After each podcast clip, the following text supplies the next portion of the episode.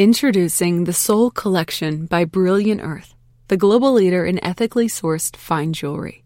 Designed for everyday elegance, this exclusive new collection features timeless rings and bracelets made with recycled gold and silver and adorned with beyond conflict free diamonds to celebrate your unique style and story. Energizing and iconic, the Soul Collection reflects what makes Brilliant Earth a beacon in the industry recognizable design, careful craftsmanship, and an unwavering commitment to quality, sustainability, and transparency. Drawing inspiration from the warmth and energy of the sun, Soul is more than jewelry. It's an expression of your personality. Find the pieces that resonate with you and discover a radiant addition to your forever collection. The Soul Collection, available exclusively at Brilliant Earth. Be light Be you.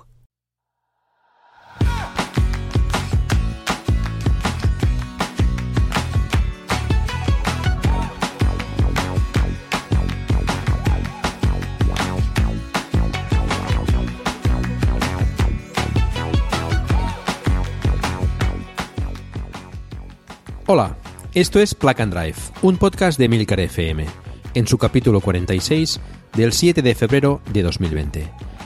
Yo soy Paco Culebras y aquí hablaremos sobre vehículos eléctricos de forma sencilla y clara, sobre su uso, funcionamiento, características, posibilidades, ventajas y retos a superar. También tendrás opinión, análisis, noticias, debates y entrevistas, para mantenerte informado de todo lo que acontece en el mundo de la movilidad eléctrica y la automoción del futuro.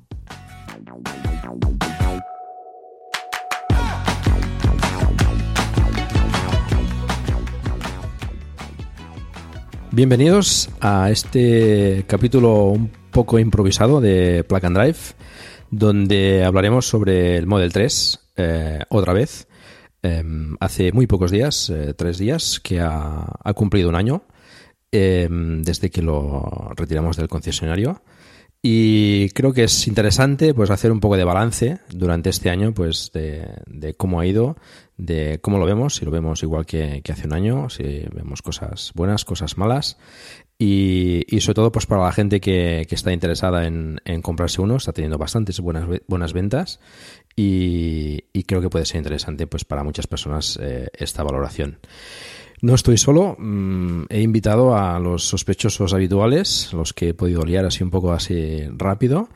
Eh, tengo con, conmigo a David Isasi, eh, compañero de la red Melcar FM y que hace eh, tres podcasts en la red, Perspectiva sobre el mundo de la empresa, Proyecto Macintosh sobre, evidentemente, el Mac y Corriendo a Nueva York sobre, sobre bueno, entrenar para, hacer una, una buena maratón en esa preciosa ciudad. Bienvenido, David. Muy buenas noches, Paco, ¿qué tal? Muy bien, bueno, mm, súper recomendables los tres podcasts. Eh, ya os los he recomendado a alguno de ellos más de una vez aquí. Y, bueno, espero que David nos dé una perspectiva eh, pues eh, interesante de, de, su, de, su, de su Model 3 y de, de cómo lo ha ido viviendo. Tengo también... De todas maneras, he de, he de, decirte y decir a todo el mundo que yo ahora me he convertido en un auténtico fanboy. ¿eh? A partir de ahí ya cada uno que tome mi opinión como considere. Pero vamos, yo ahora soy un fanático seguidor de la marca. bueno, eso, es, eso es un poco de spoiler. Ya, ya tendremos tiempo. Em, tenemos también a Lars Hoffman. También eh, ha venido a Plug and Drive en multitud de ocasiones. Em, él hace, realiza un, un canal de YouTube con sus hijos, Tesla para Todos, sobre el mundo de Tesla y un podcast eh, con Ignacio y con Rafael, eh, es Tesla, también sobre la experiencia de tener un, un, Tesla. También, pues, evidentemente recomendables eh, ambos. Mm, buenas noches, Lars. Buenas noches, Paco, y buenas noches, David. Y muchas gracias por invitarme aquí de nuevo. Siempre es un placer estar aquí en Plug and Try. Bueno, aquí estamos ya casi entre amigos, ¿no? Yo creo que mm, David ha empezado un poco eh, anunciando su balance. bueno, yo creo que ya podemos cerrar el podcast y, y, bueno, decirlo claramente, eh, creo que el balance para, para todos eh, es positivo. Quizás hubiese sido interesante tener, tener a alguien aquí con balance negativo, pero bueno, mm, cuestan de encontrar, sinceramente. Em, para ponernos un poco en situación, también es interesante, creo, eh, recordar de dónde venimos, qué coche teníamos antes, para, para, ver cómo nos ha encajado el Model 3 en nuestras vidas. Eh, en mi caso, pues lo cuento más o menos, tengo, tenía una Volkswagen Touran. Eh, David, tú tenías un Ford Focus. Un Ford Focus. Y Lars, un BMW Serie 3, ¿verdad?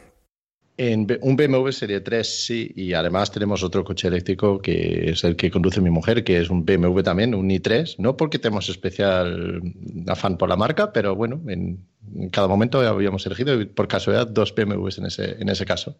Bueno, yo diría que tenéis especial afición por el 3, quizás. Quizás es eso. es verdad. Em, bueno, Lars comenta, tenía eh, y tiene otro vehículo eléctrico. En mi caso, pues ya sabéis que también tengo también un Zoe que conduce mi mujer. Y, es interesante la perspectiva de David que pues que no había conducido hasta, hasta tener el Model 3 un vehículo eléctrico y bueno pues iremos viendo también eh, ese, ese aspecto de, de, novedad del, del, vehículo eléctrico si le ha encajado y si, y si ha resultado positivo que bueno mm, por lo que he comentado de momento parece, parece que evidentemente sí. Eh, vamos avanzando. Em, una cosa que quería comentar antes de, empezar con, lo que es el coche, el Model 3. Eh, ¿Echáis en falta algo del vehículo anterior? Quizás tú, Lars, es el que tenías el vehículo más parecido a lo que es el Model 3. Nada, absolutamente nada. lo, he estado pensando esa pregunta y, eh, bueno, aunque, aunque puedo criticar cosas del Model 3 y lo haremos a lo largo del programa, no echo de menos absolutamente nada del, coche anterior. Eh, la verdad, no, no sé qué sería. Ni la calidad alemana tan famosa, ni el rugido del motor, ni nada de eso. ¿no? Estoy. No, no le echo de menos para nada. ¿Y tú, David?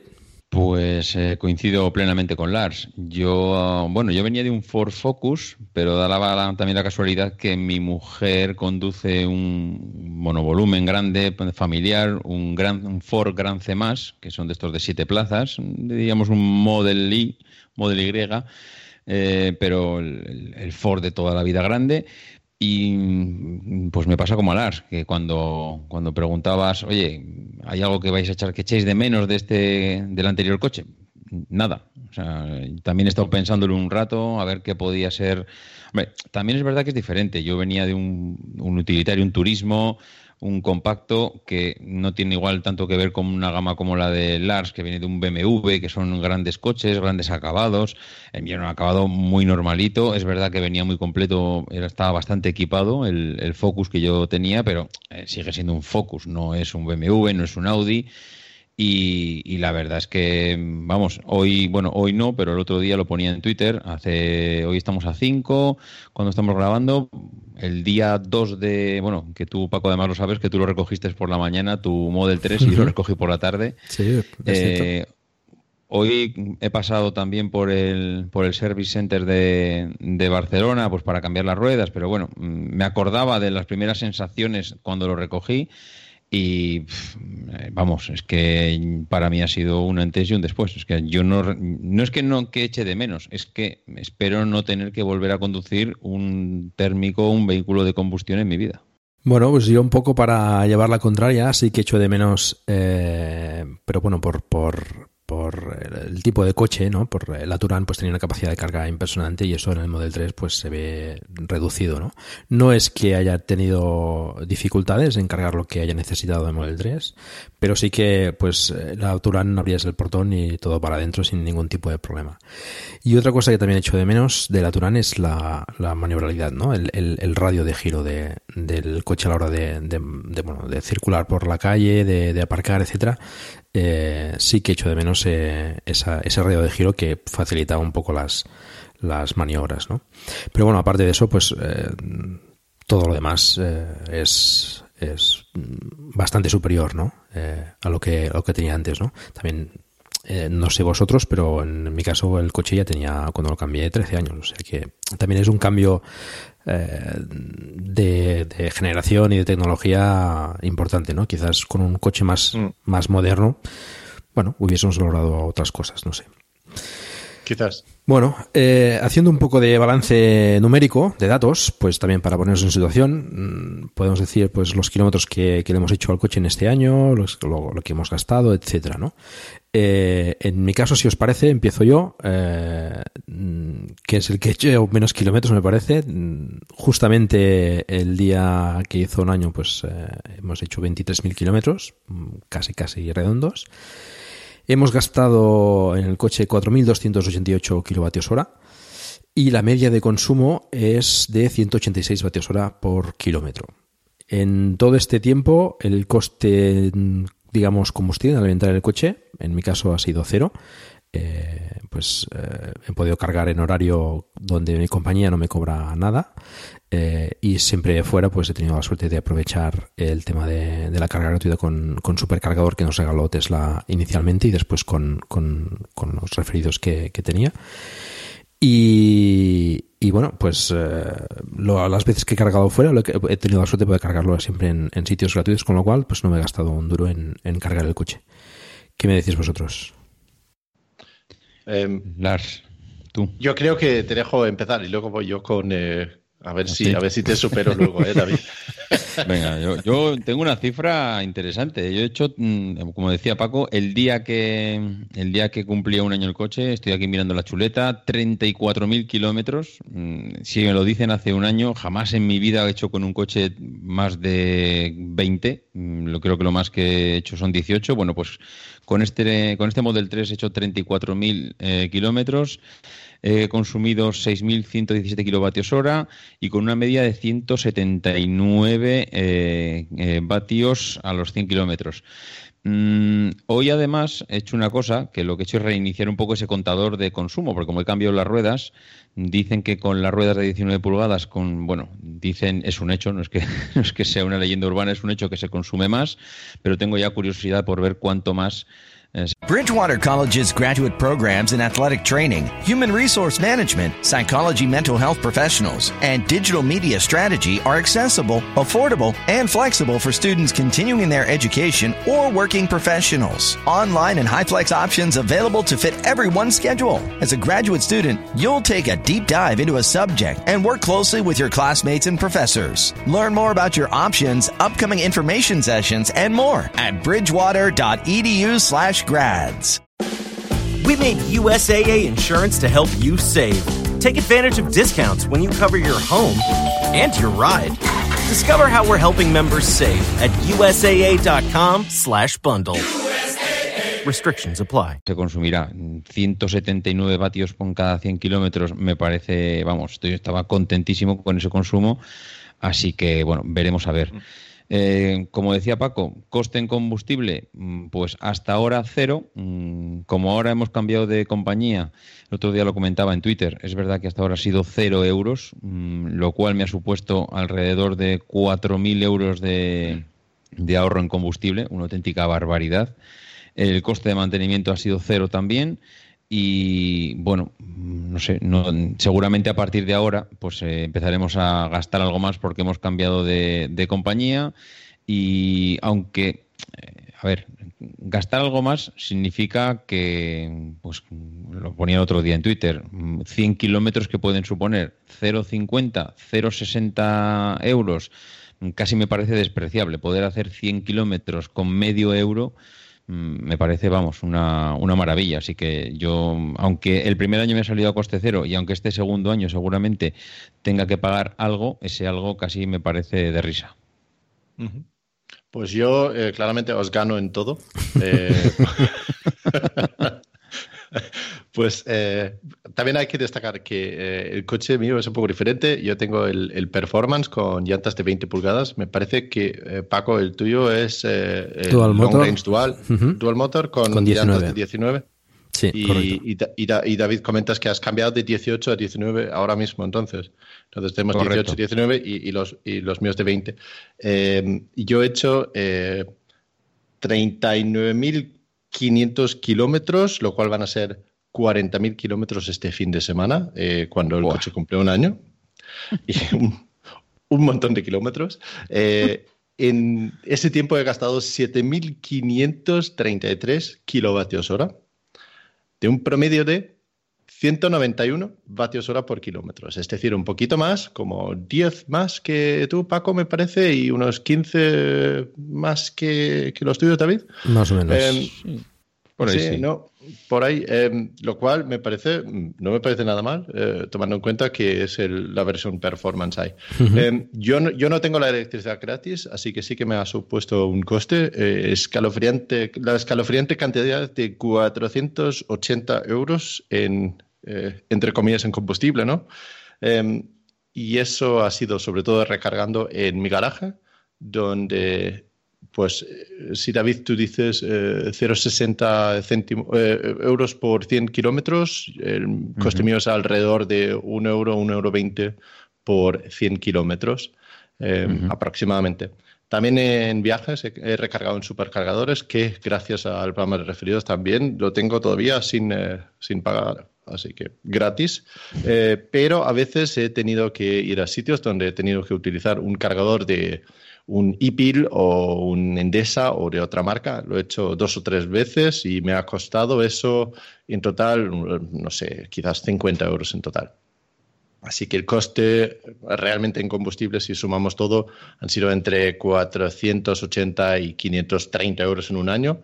Si lo comparamos con lo que hubiera gastado en mi coche anterior, que gastaba entre 7,5 y 8 litros de diésel por cada 100 kilómetros, me ha supuesto un ahorro de 3.000, 4.000 euros en este año. Esto. Así que incluso pagando sin una tarifa nada especial, pues es un ahorro bestial luego. Em, yo, yo utilizo el coche mucho, como, como se ve de los kilómetros, pero no es por viajes, es el día a día. Yo hago casi 100 kilómetros eh, ida y vuelta al trabajo, lo cual significa que estoy sentado casi dos horas todos los días en el coche y eh, pues eh, el hecho de también poder hacer eso a un coste tan bajo, pues la verdad es que me agrada bastante. Bueno, es un coste bastante razonable para hacer 40.000 kilómetros. Es un coste, vamos, eh, baratísimo, vamos. Sí, sí. Lars, ¿cuánto? una pregunta. Con el anterior coche, ¿cuántos kilómetros le podrías hacer al año? con este has hecho 40.000, con el anterior que tenías, eh, probablemente alrededor de 30.000. Eh, o sea que también hacías muchos. Sí, sí, sí, sí, sí, lo, lo, utilizo mucho el coche.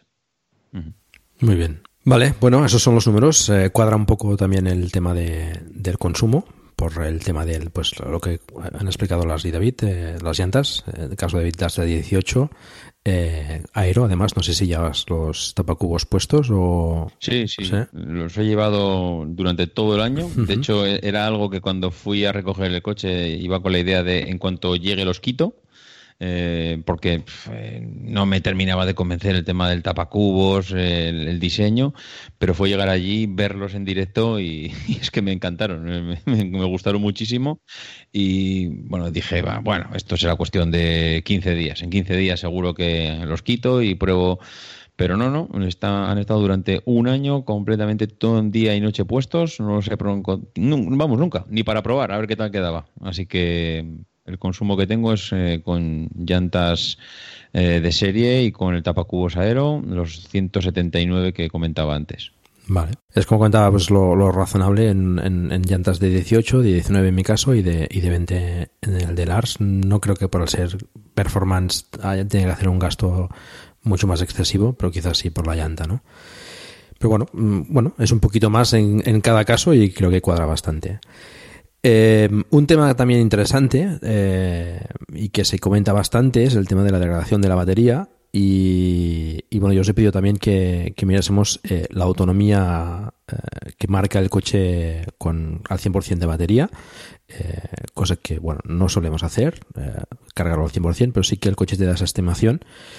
En mi caso son 474 kilómetros, Mm, actualmente. No sé si son muy reales, eh, es lo que te dice el coche. Yo creo que es más bien tema de, bueno, esto podemos comentarlo después, pero es más bien tema de, calibración de, la batería. Y esto me supone a mí un, un 5% de degradación aproximadamente. Em, ¿Qué tal en vuestro caso? Pues en mi caso, a ver, te diría que es similar al tuyo. Lo que pasa que eh, un día te da una estimación de 4,75, otro día te da 4,80 y otro día te da 4,88.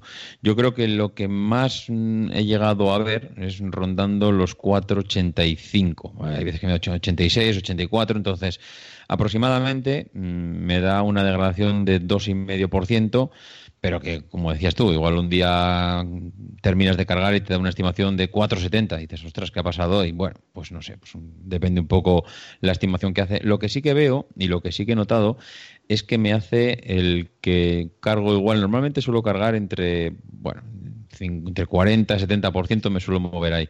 Mm, me termina de cargar, mm, me llevo el coche y cuando lo aparco y vuelvo a cogerlo, mm, miro los kilómetros que me quedan y digo, uff, tengo mala memoria, es verdad, tengo mala memoria, pero eh, me faltan 15 kilómetros, me faltan 20 kilómetros, no sé, voy a tener que apuntármelos, los digo, porque es que ahora ya es media curiosidad. Eh, realmente eh, yo pensaba que había dejado con 300 y ahora tiene 285. Mm, pues cosas así, de que hace, yo creo que hace, que suelo decir yo, suele hacer un recuento de, amperios, de, electrones, hace un recuento de electrones y hay veces que los cuenta, cuenta más, cuenta menos, al final pues hace una estimación de los kilómetros que te pueden quedar, pero sí que es cierto que se nota que van oscilando y me ha pasado noches de dejarlo con 250, te conectas al coche a las dos horas y de repente han subido. Mm, dices, ostras, si no he empezado a cargar todavía, ¿cómo puede ser que ahora tenga más kilómetros? Bueno, yo creo que el coche, pues eso, va haciendo sus cuentas y sus, eh, sus recuentos de electrones y bueno, hay que tener en cuenta que son cientos de, de, pilas, de celdas las que están ahí y cualquier pequeña variación, cualquier redondeo que pueda hacer el coche, entiendo que influye en eso. Entiendo o no entiendo, que no tengo muy claro exactamente cómo lo hace, pero quiero pensar que es así. Hmm. Con lo cual, resumiendo, un 2,5-3% de degradación, que según las gráficas que he visto para estas celdas que utiliza Tesla, yo creo que estoy más o menos dentro de la horquilla que suele tener todo el mundo de degradación en estos kilómetros. ¿qué me dices? Bueno, pues eh, yo sigo el tema bastante cerca por, interés del tema de baterías y yo utilizo una aplicación, se llama Tesla Stats para iOS eh, que te hace lo mismo que hace el coche cuando tú lo subes del todo para calcular cuánto autonomía tienes teóricamente, eh, te, lo, eh, te lo guarda después de cada recarga para así tener un gráfico con todos esos datos para así tener una estimación más, más concreto de, de, la degradación de la batería.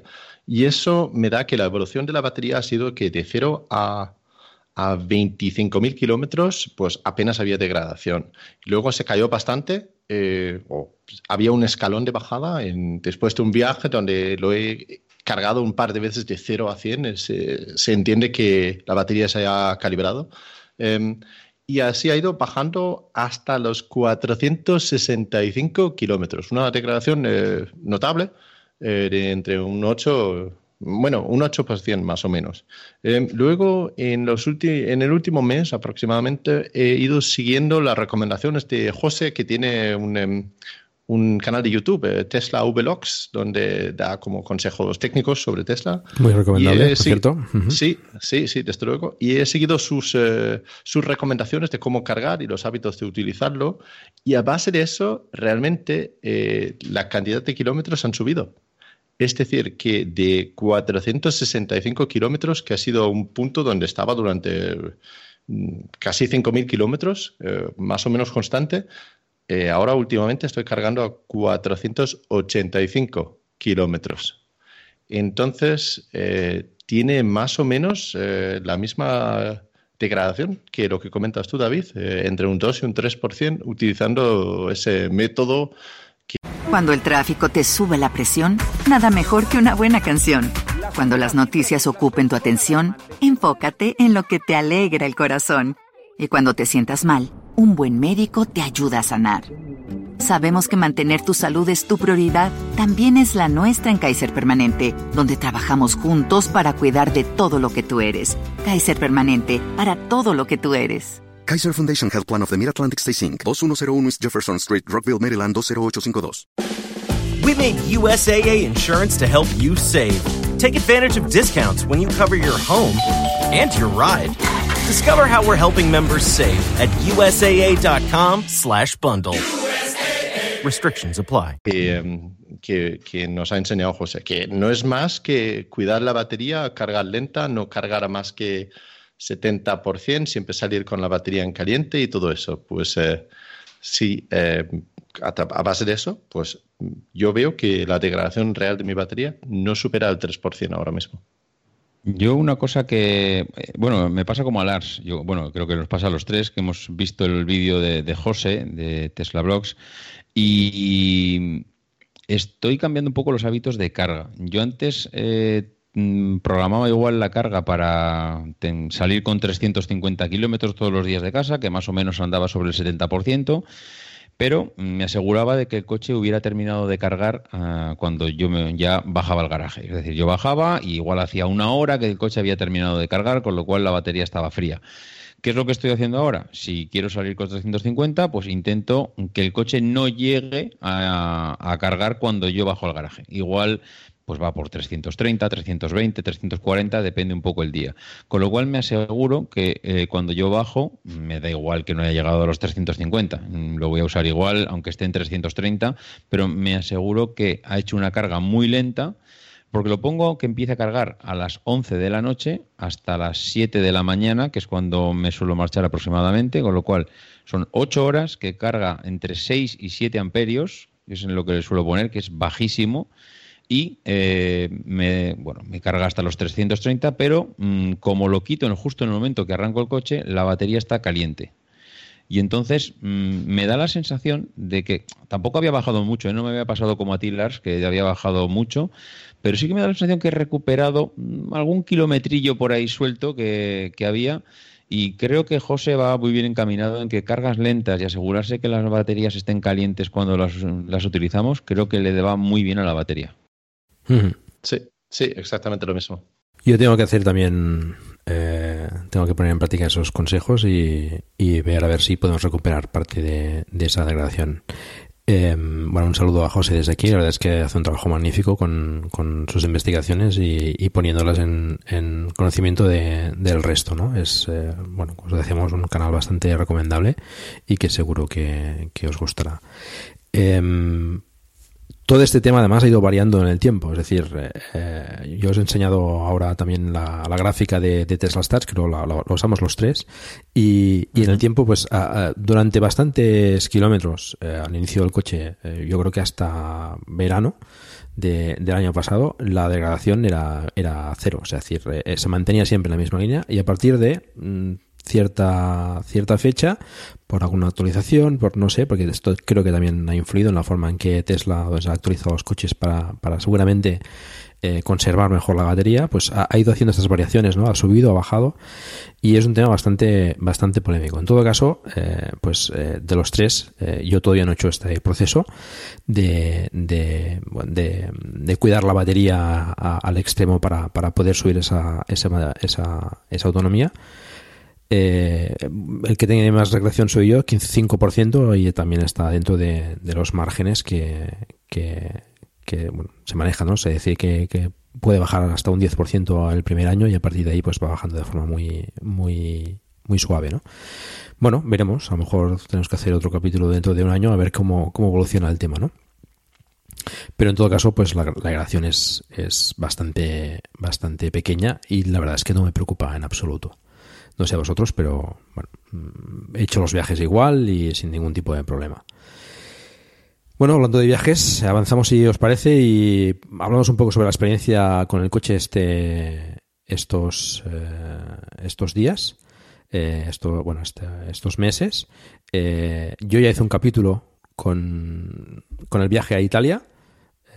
vosotros habéis viajado también creo que mm, los tres hemos hecho viajes largos. Quizás, eh, bueno, David creo que ha bajado bastante y las también. Yo quizás no tanto. Eh, viaje largo he hecho el de, la Toscana, que lo expliqué, como decía, en, el, en, un capítulo de Plug and Drive. Eh, hasta Bilbao, también en una quedada de, de la V. Y a Madrid. Y bueno, mm, viajes por aquí cerca, del Talebro, a, a Narbón, cosas así. ¿Vosotros qué, qué tal experiencia lleváis con, los viajes que en el Model 3? Pues a ver, eh, para mí la experiencia es espectacular, pero sí que es cierto que cuando empiezas con un vehículo eléctrico tienes que acostumbrar más que tú mismo, que ya has investigado y sabes cómo funciona esto porque te has preocupado en buscar mil informaciones por Internet, pues eh, un poco acostumbrar a la familia. Claro, me imagino que en el caso de Lars es diferente porque ya venía de un eléctrico, con lo cual la familia ya sabe que cuando conduces un eléctrico hay que cargarlo, tiene su autonomía limitada, no lo cargas en cualquier sitio. Pero, mm, claro, yo no. Y, claro, me daba, un poco, me daba un poco de vértigo el ponerme en marcha y que el coche se quedara, yo qué sé, colgado, sin, sin autonomía, que no tuviéramos batería suficiente y pues eh, al principio con un poquito de miedo. El miedo es verdad que se nos pasó rápido, porque gracias a los supercargadores de, de Tesla, pues mm, a nada que te quieras mover un poco, siempre tendrás uno en ruta y podrás moverte. Nosotros, para aprovechar el coche y la supercarga gratuita que teníamos durante los primeros seis meses que nos dio Tesla en la compra, pues mm, hicimos un viaje por, yo digo media Europa, pero bueno, tampoco es media Europa, es mm, salir de Barcelona, eh, ir hasta, hasta Italia. Ahí estuvimos en, Pisa, en Florencia, en Venecia y en Milán.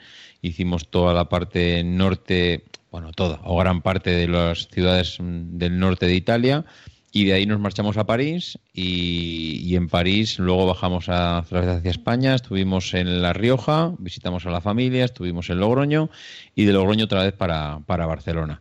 Con lo cual, en, verano, solo en los 15 días que nos movimos, hicimos eh, 5.000 kilómetros, cerca de 5.000 kilómetros, que es un viaje, vamos, el, más, el viaje más largo que hemos hecho jamás en familia.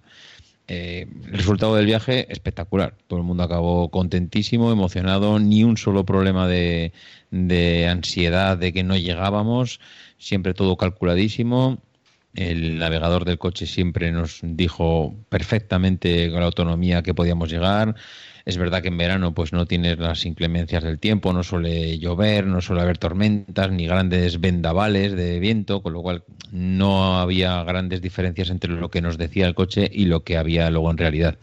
Así que para nosotros el viajar ha sido, bueno, y por España pues he estado de Barcelona, me he ido a Almería, eh, no sé, he estado en el País Vasco, he estado en Navarra, la verdad es que me he movido bastante y yo de reconocer que siempre que puedo, de hecho cuando en su día Paco me dijiste, ¿te animarías a ir a Ginebra? Digo, sí, sí, yo igual me lo puedo plantear, era complicado, pero desde luego si me iba, me iba con el coche, lo, tenía clarísimo, no...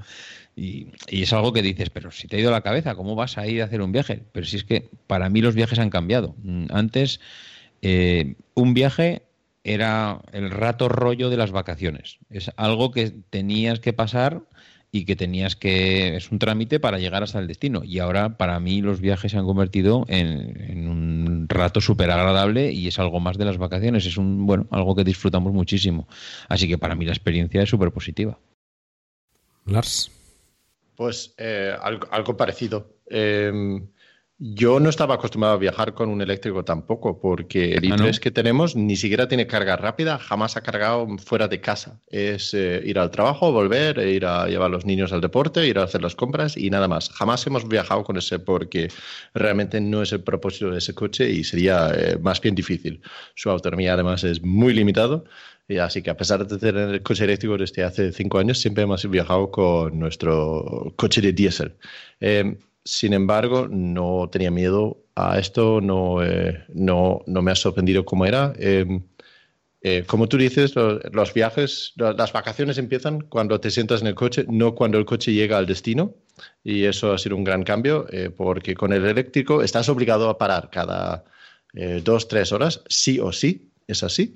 Eh, así que vas con un poco menos de angustia de hoy tengo que llegar, tengo que ir pisando, tengo que conducir cuatro horas sin parar, etcétera, porque el coche te obliga a parar. Entonces, pues realmente vas, eh, vas de una forma que naturalmente es más relajante para, para, los, para los conductores. Eso por lo menos es la experiencia que tengo yo. Em, yo he hecho muchos viajes siempre por, eh, por la península, ¿no? Em, uno de los primeros era ir de Madrid a Pamplona y a la vuelta a Madrid en el mismo día, que era por un tema de trabajo, que eran casi 900 kilómetros eh, en un día, lo cual el coche ha hecho perfectamente. Iba yo a una reunión en Pamplona y en vez de coger avión o tren o otra cosa, pues digo, pues mira, cojo el coche y ya está. Eh, sin problemas ninguno. Luego hemos ido muchas veces de Madrid a San Sebastián, donde tenemos eh, familiares. Hemos ido varias veces ahí, parando siempre en Burgos, donde a pesar de que las supercargas eh, son gratis, la comida eh, cuesta más que la gasolina, pero lo disfrutas muy bien ahí en el Hotel Landa en Burgos. es parte del placer ahí. luego hemos ido a, a, Galicia, en concreto a Viveiro, en la costa norte de Lugo, donde solemos ir en verano también por tener familiares ahí. Eh, y el viaje así ha sido fácil en sí. Eso sí, en los viajes de este tipo siempre me preocupo de eh, tener un sitio donde cargar en destino. Y muchas veces, si no vas de hotel con cargador y eso, pues tienes que llamar a un parking o buscarte un poco la vida antes de eh, salir de viaje. Si haces eso, pues nunca he tenido problemas. Siempre he podido cargar. por ejemplo, en un viaje que hicimos de Madrid a San Sebastián y a la vuelta paramos en una casa rural en, en Soria entonces nos desviamos en Burgos, fuimos hacia Soria y era en, bueno, en, Soria profundo, ¿no? Donde no hay supercargadores ahí. Cuando el tráfico te sube la presión, nada mejor que una buena canción. Cuando las noticias ocupen tu atención, enfócate en lo que te alegra el corazón. Y cuando te sientas mal, un buen médico te ayuda a sanar. Sabemos que mantener tu salud es tu prioridad, también es la nuestra en Kaiser Permanente, donde trabajamos juntos para cuidar de todo lo que tú eres. Kaiser Permanente, para todo lo que tú eres. Kaiser Foundation Health Plan of the Mid-Atlantic Stay Inc., 2101 East Jefferson Street, Rockville, Maryland, 20852. With a Planet Fitness Black Card, you don't just get a great workout, you get a great perk out, because your membership is packed with perks. Join for just $1 down and $24.99 a month. Sign up for the Fiat Black Card for $1 down and get all the perks. Deal ends November 22nd. See Home Club for details. Y para cargar ahí, pues lo único que teníamos que hacer era hablar con, eh, con el hotel eh, al lado de, de, la casa rural, que también del mismo propietario, que si podíamos usar un enchufe normal para cargar durante la noche y parte del día siguiente antes de volver a Madrid. Y entonces, sin problema ninguno, hemos vuelto desde Soria a Madrid sin, sin parar a cargar otra vez. Eh, luego he ido hasta, eh, hasta, eh, hasta, bueno, recientemente hemos hecho Madrid, Cuenca, Madrid, sin parar a cargar, son casi 500 kilómetros y hemos hecho de tirón sin cargar. es decir, el viaje lo hicimos por carreteras secundarias, no por autopista, porque era parte del, placer ir a, ver el, el, campo entre aquí y, y, Cuenca, ¿no? Y, em, y eh, conduciendo entonces a los típicos 90, 100 kilómetros por hora que nos permite este tipo de carreteras, pues hagamos muchísimo más autonomía en el coche. Y el coche hice la ida y la vuelta sin parar a cargar en, ningún sitio. Eh, y recientemente, pues el fin de semana pasado, hemos ido de Madrid, parando otra vez en Cuenca una noche y luego bajando hasta Castellón y volviendo el domingo de Castellón a eh, Madrid. a la vuelta sí que hemos notado que aumentaba notablemente eh, el consumo porque había un viento muy, muy fuerte el fin de semana pasado y tenía un consumo promedio de 250 vatios hora por kilómetro, lo cual son, pues mira, 25 o 30% más de lo, de lo normal en ese tipo de, eh, de vía, ¿no? Y, no iba ni rápido ni rápido ni nada. Pero sí, el coche calculaba la ruta perfectamente, me decía que iba a llegar con 7% de, eh, de energía al supercargador y sin problema ninguno llegábamos con los 7%. El viaje más largo que hemos hecho así en coche ha sido eh, de Madrid a Lisboa, luego bajando hasta eh, Albufeira, en el sur de Portugal, y volviendo desde el sur de Portugal a Madrid de Tirón, que son casi 800 kilómetros toda la familia. Eh, otra vez, sin problema ninguno, paras dos o tres veces, donde antes en una de gasolina quizás hubieras parado solo una vez, conduciendo y al final cansado, pues no aconsejable, claramente. Entonces el viaje se ha hecho perfectamente sin problemas. Em, si lo teníamos que volver a hacer, hoy en día ya han abierto otro supercargador en, eh, en Sevilla. Creo que creo que podríamos entonces hacer la ruta más corta pasando por Sevilla en vez de pasar por subir por eh, Portugal antes de cruzar hacia adentro. Pero en general no hemos tenido ningún problema nunca en llegar a cualquier sitio en, eh, en cualquier parte de España, en cualquier esquina de España. Y en Galicia, que está un poco falta de, cargadores, os habéis apañado bien allí. Bueno, entiendo que cargando en, el sitio donde os alojáis, pues no, no, es demasiado problema. Bueno, lo que hicimos era eh, usar la red de supercargadores para llegar y una vez ahí eh, llamamos eh, al parking, a un parking en, en, la ciudad, en Viveiro, para preguntar si había algún enchufe o algo así y efectivamente tenían un, una instalación que podíamos aprovechar ahí. Así que una vez que hemos llegado ahí, hemos puesto el coche en el parking ahí, enchufarlo ahí y sin problema ninguno. Eh, es importante también acordar que no hace falta que haya una red de cargadores exactamente de donde vives, más bien eh, camino entre donde vives y donde vas. Porque tú no necesitas un supercargador al lado, necesitas un supercargador a 200 kilómetros de donde vives. Eso es más importante eso que tener uno en, tu propio jardín, ¿no? Correcto. Bueno, el tema de los viajes eh, es importante tener en cuenta el tema de la carga en destino, eso es eh, fundamental. Y bueno, es parte de los inconvenientes que tienes que preocuparte de eso, eso es, cierto. Pero bueno, como comentas, un enchufe más o menos eh, casi casi en cualquier sitio, ¿no? En, los sitios donde te alojas, si te alojas en un hotel, pues es muy probable que el parking lo tenga, ¿no? No siempre es así, es cierto, pero bueno, mm, un enchufe eh, para cargar pues siempre lo tendrás, ¿no? Y en Italia, por ejemplo, había Destination Charge donde, donde nos alojamos lo expliqué en el capítulo. Mm, el primer día cuando llegamos no funcionaban, tenían un error por un problema de, tierra, creo recordar. Y bueno, pues cargué donde cargan ellos el, la máquina de cortacésped, creo. Eh, en, un enchufe normal y corriente y ya está, ¿no? Eso no, no, no es demasiado problema. En, la mayoría de sitios donde, donde te puedes alojar, eh, preguntas y un enchufe, como mínimo, tienen todo caso, bueno, pues el tema de los viajes eh, sí que es verdad que antes eh, seguramente iríamos más eh, despreocupados en este, en este, sentido, pero y ahora pues hay que preocuparse un poco más, ¿no? Cambiamos un poco de tercio. los recorridos en ciudad, sobre todo, bueno, Lars, entiendo que esos kilómetros que haces al día para trabajar, pues también en parte son, bueno, deben ser circunvalaciones, etcétera. David quizás también circula más por, por ciudad eh, diariamente. Eh, bueno, en mi caso, pues ciudad en Girona, pues tampoco es que haya grandes atascos ni nada por el estilo, ¿no? No, no, no es demasiado problema. Pero en vuestro caso, el tema de, ir en el eléctrico, que es quizás con conducción más suave, con, con el autopilot, eh, más silencio, entiendo que todo eso ha sido una ventaja importante. Sí, la verdad es que cambia totalmente. De ir amargado y estresado en el, en el atasco a ir tranquilo, pones el autopilot, mm, vas mirando además la cara de los conductores que te van pasando, que te van mirando, van curioseando en el coche, eh, van sorprendidos de por qué no llevas, claro, normalmente sueles apoyar igual la mano en la parte inferior del volante, con lo cual prácticamente no se ve. La gente se sorprende mucho de el coche, no lleva las manos al volante, semejante pantalla mm, bien visible, grande, luminosa llama mucho la atención y en los atascos, pues como bastante espacio, siempre vas viendo un poco la gente que va mirando. Pero la experiencia, vamos, para mí es completamente diferente. O sea, entrar en un atasco, ya sabes, eh, Paco, entrar en Barcelona, entrar en las rondas, eh, tanto ronda litoral como ronda de Dal, que pueden tener, mm, pues no, no lo tengo medido, pero que pueden tener 6, 7, 10 kilómetros de lado a lado podrán tener tranquilamente.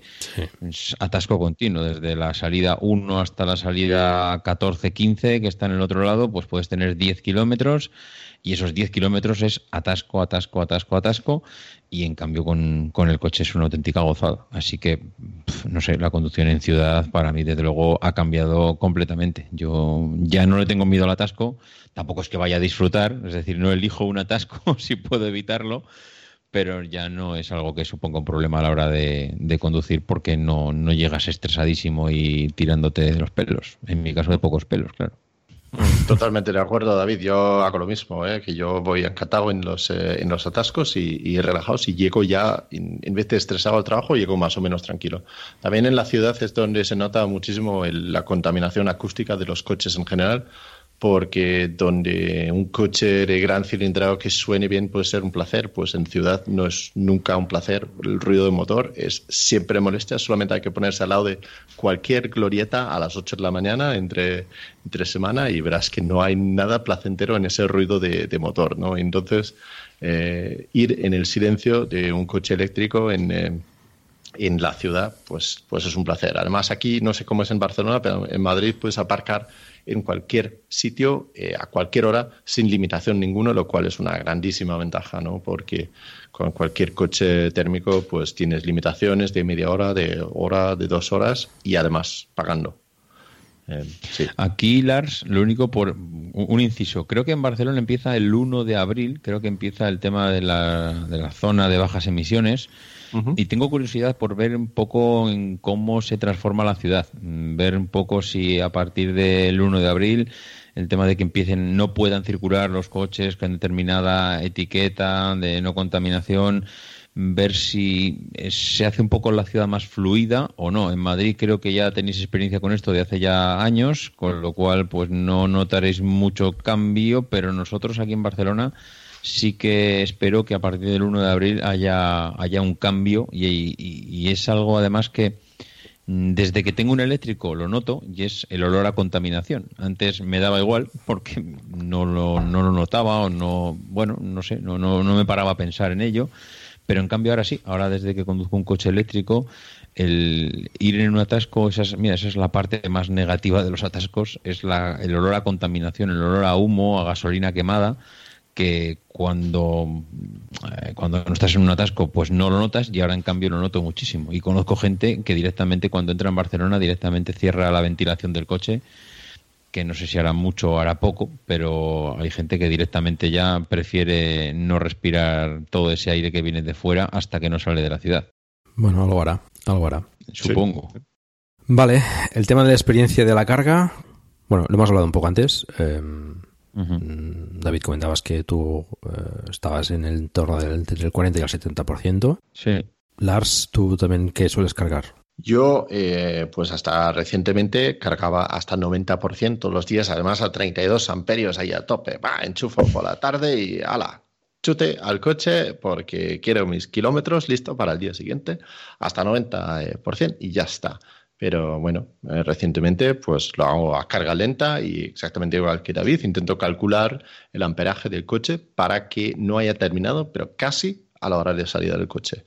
Y bueno, no es menos cómodo, es además un experimento pues bien curioso para ver cómo funcionan las, eh, las baterías, ¿no? Para aprender un poco más que nada. En todo caso, la comodidad de llegar a casa y cargar, pues, eh, o sea, enchufar y, y, ya está. Bueno, aparte de calcular más o menos la, el tiempo de carga, etcétera, para, para esto que comentas, Lars. Pero bueno, el hecho de, llegar, eh, enchufar y olvidarte hasta, hasta la mañana siguiente y no tener que pesar una gasolinera más, pues, a menos en mi caso, es bastante, bastante placentero, ¿no? Bueno, eh, ahí tengo ya un problema grave en casa y es que mi mujer enrolla el cable fatal del eh, cargador que tenemos y eh, es una gran discusión de cómo hay que hacer eso para que el día siguiente yo pueda enchufar bien, porque ya... Cuando el tráfico te sube la presión, nada mejor que una buena canción. Cuando las noticias ocupen tu atención, enfócate en lo que te alegra el corazón. Y cuando te sientas mal, un buen médico te ayuda a sanar. Sabemos que mantener tu salud es tu prioridad, también es la nuestra en Kaiser Permanente, donde trabajamos juntos para cuidar de todo lo que tú eres. Kaiser Permanente, para todo lo que tú eres. Kaiser Foundation Health Plan of the Mid-Atlantic Stay Inc., 2101 East Jefferson Street, Rockville, Maryland, 20852. With the Planet Fitness Black Card, you don't just get a great workout, you get a great perk out because your membership is packed with perks. For $1 down and $24.99 a month, you'll get perks like access to any of our 2,400 clean and spacious locations. Bring a friend anytime and both workout with tons of equipment that'll give you that big fitness energy. Relax in the Black Card Spa and more. Workout and perk out with the PF Black Card. Join for just $1 down and $24.99 a month. Sign up for the PF Black Card for $1 down and get all the perks. Deal ends November 22nd. See Home Club for details. Enchufa de forma distinta. Su cable está, su puerto de carga está al otro lado del coche y... Eh, bueno, eso es otro tema. Bueno, nos, en, vamos. en, nuestro caso también nos tenemos que combinar, ¿no? Para, para cargar eh, el Zoe o, o, el, o el Model 3. Nuevamente no suele ser el problema. ¿Y Paco, los cargáis los dos a la vez a veces? No, no, no. Mm, muy ocasionalmente lo hemos hecho, pero normalmente no nos, solemos combinar y sí que a veces, pues, eh, si mi mujer ha hecho un viaje a Barcelona y ha venido con la batería un poco, pues, justa y ha coincidido que yo también he hecho algún tipo de desplazamiento más largo, pues, bueno, nos hemos tenido que combinar un poco mejor y cargar un poco los dos y ya está. Pero bueno, hay que reconocer también es un, bueno, tienes que calcularlo y planificarlo también eso, no, pero normalmente no suele ser un problema. Yo suelo cargar cada dos o tres días y mi mujer también, o sea que nos podemos combinar bien. No, no es demasiado problema eso. Nosotros cargamos eh, muchas veces los dos eh, por la noche a la vez. Eh, bueno, tenemos un garaje donde un coche puede aparcar delante de otro y los dos tienen, eh, bueno, uno tiene un enchufe y el otro tiene el wallbox y ajustando la potencia del coche, pues se pueden perfectamente cargar los dos a la vez. Sí, sí, en nuestro caso también podemos hacerlo. Y, ya te digo, una vez lo hemos hecho, cargando pues menos potencia y ya está. Mm. Vale, el tema de aparcamiento, bueno, comentabas, por ejemplo, que, que en Madrid pues es pues una ventaja el poder aparcar los eléctricos sin ningún problema. Aparte del tema de la ventaja de poder cargar, eh, en Barcelona también es parecido, aunque en Barcelona creo que es, hay un límite de tiempo máximo para, aparcar. Aquí en Gerona igual, te son dos horas. Eh, puedes ir renovando, pero no, puedes aparcar y olvidarte ¿no? hasta, hasta que te vayas. Pero sí que eh, noto, yo no sé si es ya por, por, por ser un coche pues de un precio elevado, que yo me vigilo bastante más donde aparco que, lo que hacía antes, ¿no? Con la Turán pues no tenía demasiados miramientos, siempre he vigilado un poco donde, donde aparcas y vigilar de que no te, pues no te toquen el coche, cuando abriendo las puertas, etcétera, y buscar sitios con más o menos amplitud, pero con este coche tengo bastante más obsesión con este, con este tema, no sé si os pasa a vosotros. Sí, sí, totalmente, vamos. Yo estoy enfermo, enfermo. Las vueltas que puedo llegar a dar para encontrar el aparcamiento que me gusta. Sí, sí, sí, es así. Ahora es un problemón aparcar. Y no es porque no haya sitio, sino porque si no me gusta, el otro está muy cerca, que él tiene una bola de remolque, cosas así. Bueno, no estoy solo. Avanzamos también un poco porque si no vamos a ir a, bastantes horas aquí. Eh, el tema de almacenamiento que tenemos aquí apuntado también. Eh, ¿Habéis echado en falta, por ejemplo? Bueno, yo en mi caso pues he comentado antes que con Natural pues hay una diferencia importante, pero la verdad es que tanto en el viaje a Italia con, con las demás eh, desplazamientos que hemos hecho no he notado en falta en absoluto falta de espacio para almacenar lo que sea. No, no, yo en absoluto he notado nada y eso que cuando nos fuimos en verano, en el viaje que he comentado, cuatro personas, dos adultos, dos niños, eh, se van 15 días y, vamos, necesitas llevarte cosas y además ya sabes que cuando te marchas te llevas media casa. Mm. Nosotros nos fuimos con una maleta gigante, tenemos la típica maleta no de, bueno, sí, de mano porque la coges con la mano, pero que es casi tan alta como tú, de esa que es, bueno, tremenda, la metimos en el coche. Eh, entraron aparte de esa otras tres maletas de mano, entraron bolsas, entraron mochilas, eh, una pasada. O sea, yo he de reconocer que el coche, aunque es verdad que echas en falta el, el portón. he comentado que el otro coche que tenemos es un Ford Gran C+, que son de estos monovolúmenes que levantas el portón trasero y tienes todo el coche a tu disposición y ya no te digo si echas las plazas de las plazas de atrás eh, hacia adelante. Pero bueno, es verdad que echas en falta comodidad. Más que espacio, lo que echas en falta es comodidad de que da igual lo que eches ahí dentro, que todo entra. Y aquí tienes que hacer un poco puzzle de, bueno, pues esta maleta la pongo aquí, esta la pongo girada, la otra la pongo encima de la otra, pero entra muchísimo. Y claro, tienes la parte delantera. Yo utilizo el, el, fraletero, que alguna vez he escuchado a, a Lars. Eh, utilizo el fraletero para todo lo que es la parte de cables, mm, triángulos, eh, antipinchazos, bueno, digamos todo eso que llevamos en los coches, que o, bien lo echas en la parte de atrás, en ese bajo fondo, sobre fondo que tiene el coche, o yo en cambio lo que hago es eso, lo utilizo pues para maletas o bolsas o lo que sea, y en cambio toda la parte de adelante, que no me gusta abrirlo, primero por el tema que es una chapa un poco más endeble, es aluminio y bueno, pues no es muy fuerte, entonces no me gusta abrirlo mucho. Segundo, mm, cada vez que lo abro, fíjate si, tengo algún, algún trastorno, antes de decirte el aparcamiento, yo soy incapaz de cerrar el, fraletero con las manos. Yo tengo, si no pongo un trapo para no marcarlo y dejar los dedos, yo por, no dejar las huellas, ¿eh? para que no se vean luego las huellas al lado de la T, pues tengo que ir al coche, saco mi, trapito, lo pongo encima, lo empujo con las dos manos. No sé, me, he convertido en un tonto lava con esto del coche, pero me encanta llevarlo limpio. Sí. bueno, yo creo pues que nos pasa un poco a todos. Sí, y ahora lo que hago es, pues, para, bueno, todos estos cables que no los utilizo, pero que hay que llevarlos porque nunca sabes lo que puede pasar, pues los, los llevo todo adelante. Y bueno, pues eh, en eso se ha convertido un poco esa experiencia. Bueno, es una buena opción. Yo vengo de un coche con menos maletero que, el Tesla Model 3, ¿no? Vengo de un Serie 3 de BMW que solo tiene cuatro puertas también y tiene menos apertura, menos espacio, así que, ¿qué voy a decir? Encantado con el espacio que tiene el coche, no me hace falta más. De hecho, es una buena limitación para no llevarnos la casa entera cada vez que salimos, así que no, me parece sobradísimo el espacio que tenemos. Sí, sí, es curioso porque es una de las cosas que se criticaban al principio, ¿no? Sobre todo en la boca de, carga.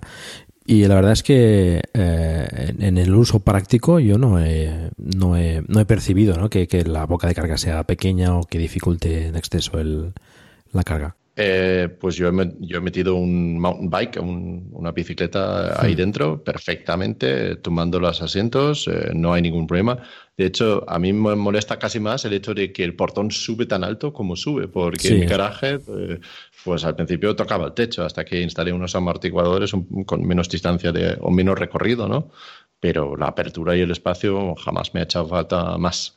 Pero lo calculaste al milímetro, ¿eh? La apertura del maletero. Vi el vídeo que hiciste. Y además lo abro con una confianza que cuando lo hago delante de la gente se asusta. vale, pues de experiencia creo que más o menos lo hemos comentado todo. Eh, no sé si tenéis que alguna cosa añadir o pasamos al siguiente punto. Estado del coche. Eh, ¿Cómo está el coche al cabo de un año? Mm, bueno, yo he apuntado aquí una serie de cosas. Eh, he comentado la pintura. Mm, creo que todos tenemos hecha el, el, el coating cerámico, el, recubrimiento este de, bueno, cerámico para proteger el coche y la pintura, bueno, más que proteger, eh, lo que hace es facilitar la limpieza y tal, protege un poco. Quizás, bueno, bueno, quizás no, seguro protege bastante más el PPF que, que montó Lars. El PPF es una especie de vinilo que se monta encima del coche, transparente o no, por ejemplo Rafael pues tiene unos colores muy muy discretos y, eso sí que protege el coche no pero aún así eh, bueno la pintura yo creo que lo haremos después de las partes buenas las partes malas del coche pero la pintura de que utiliza Tesla no sé si en todos pero en el Model 3 yo creo que deja un poco que desear no la pintura es un poco es un poco floja. Entonces bueno yo en mi caso ya tengo algunas picadas en, en el morro Em, cada vez que lo lavo el coche me llevo algún disgusto porque descubro alguna nueva.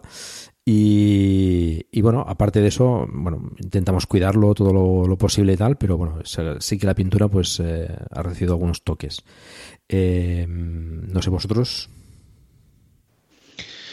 Pues eh, es casi imposible tener un coche durante un año y que no tenga, no tenga nada. Yo recuerdo que justo tres días antes de que llegara el modo Centinela eh, al Model 3, Mm, aparqué el coche, lo típico de que, bueno, había que ir a recoger al crío y en ese momento pues eh, vi que andaba un poco justo, pero dije, bueno, espero que cuando venga el del coche de al lado, o sea, al abrir la puerta, no lo haga con la suficiente fuerza como para marcar el coche. Bueno, pues lo primero que hice cuando llegué es mirar y zasca, ya estaba ahí la marca, el coche se había marchado y que, bueno esa fue, creo que, bueno, es la típica marca que se te olvida, que no se te olvidará jamás, porque es la primera que le haces al coche y se te queda marcado.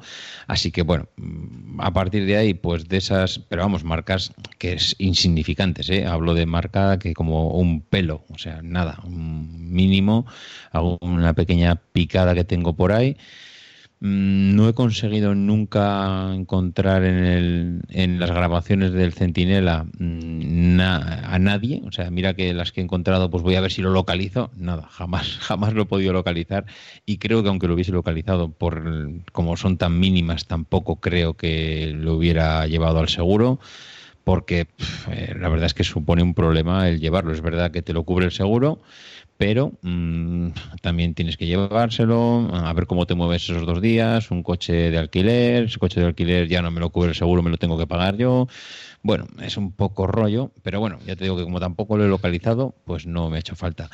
Mm, por lo demás, pues, eh, pues lo que ponías tú aquí en el, en el, en el guion, Paco, los neumáticos, yo creo que me he comido en esos 34.000 kilómetros, me he comido unos 3, 4, bueno, sí, bueno, andaré por ahí entre 3 y 4 milímetros. Eh, el coche lo lavo siempre a mano, es algo todavía no ha visto un rodillo mi coche. Eh, utilizo el famoso método ese de los dos cubos, uno para jabonar, otro para lavar con agua clara, agua limpia. Eh, alguna vez sí que he estado en la típica ballena azul, pues con algún manguerazo, pero vamos, te diría que disfruto mucho lavando el coche. Así que es verdad que puede parecer un coñazo. Cuando el tráfico te sube la presión, nada mejor que una buena canción. Cuando las noticias ocupen tu atención, enfócate en lo que te alegra el corazón. Y cuando te sientas mal, un buen médico te ayuda a sanar.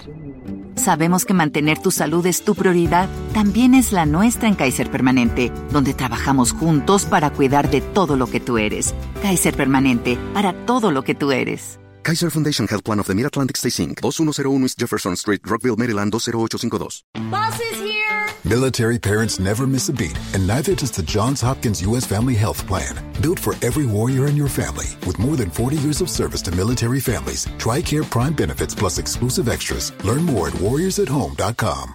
Pero en tres cuartos de hora a una hora, si lo tienes ya muy mecanizado, yo en 45 minutos limpio el coche por dentro, por fuera y queda como recién salido del concesionario. Ya te digo, no ha pasado nunca por un túnel de lavado y para mí sigue siendo un placer. Yo pensaba, digo, a los tres meses estaré harto ya de, lavar el coche a mano y no, la verdad que cada vez que se ensucia lo lavo y disfruto mucho lavándolo. Bueno, el coating cerámico facilita bastante eso. Yo le pego un manguerazo y, ya está. Se va pasando el efecto, ¿eh? Sí, no sé, sí, Tengo la, verdad es que sí. No sé, me gustaría que hubiera algún método para medir cuántas micras quedan de coating cerámico, porque se supone que yo utilicé uno que duraba entre 5 y 8 años, garantía hmm. de que aquello... En los cristales ya sé que no, porque se nota cuando, cuando llueve que ya no es el mismo efecto que el primer día. Lo escuché el otro día en el podcast de Lars, en, es, en Tesla, que comentaban lo mismo, que al principio es una auténtica barbaridad el efecto mm, y cuando a medida que va pasando el tiempo, pues se nota que ya no es igual. Y en el resto del coche te quedas con la duda de cómo de, de, fiable será con respecto al primer día. Si será igual, si habrá perdido algo. No lo sé, porque claro, no se nota, no, no, tienes cómo medirlo. Hmm. Así que, bueno, mm, yo, vamos, desde luego recomiendo hacerlo, ¿eh? Pero el problema es que, no sé, habrá que repetirlo, no habrá que repetir ese coating cerámico. Casi igual, después de la experiencia, igual un PPF como tiene Lars, igual es la mejor solución, porque sabes que eso sigue estando. Eso no se ha ido. Hmm. Así que no lo sé.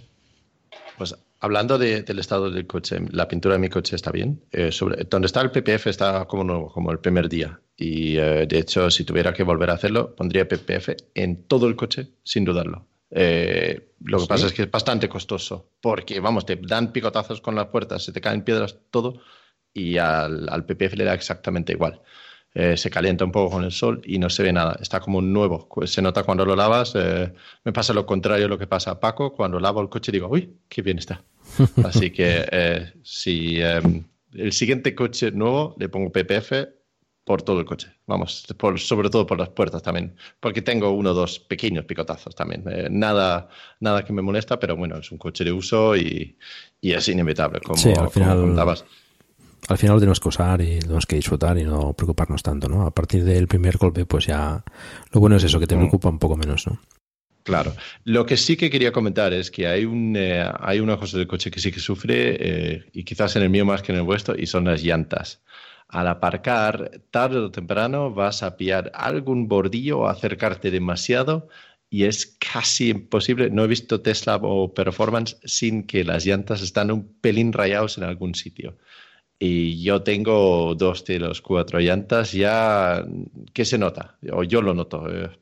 Hmm. Y me alegro de no tener las llantas oscuras que dan hoy en día con el performance, porque seguramente se nota bastante más, porque al rozar ahí lo que está debajo eh, brilla, ¿no? Y entonces se ve bastante. No tienes que acercarte para verlo. Así que, David, cuidado con las llantas nuevas. Eh, es que se me ha olvidado comentar que es verdad, eh, me he hablado de las picadas, pero se me ha olvidado hablar de las llantas, que aunque tengo las aeros, sufro o he sufrido también algún bordillo. Recuerdo en Francia el primero que, bueno, por poco se me rasga el corazón. Yo creo que cuando, cuando escuché el... ¡Ah, Dios mío! sí, sí. fue, bueno, madre mía, en ese momento por poco me pongo a llorar, porque estaban mis hijos delante y me daba vergüenza, si no, yo creo que allí hubiese llorado un rato. Mm, sí, en Barcelona los, bueno, no sé, no sé cómo son en Madrid, pero en Barcelona los parkings es para que mm, aparquen patinetes. Es que casi de vergüenza el espacio que hay.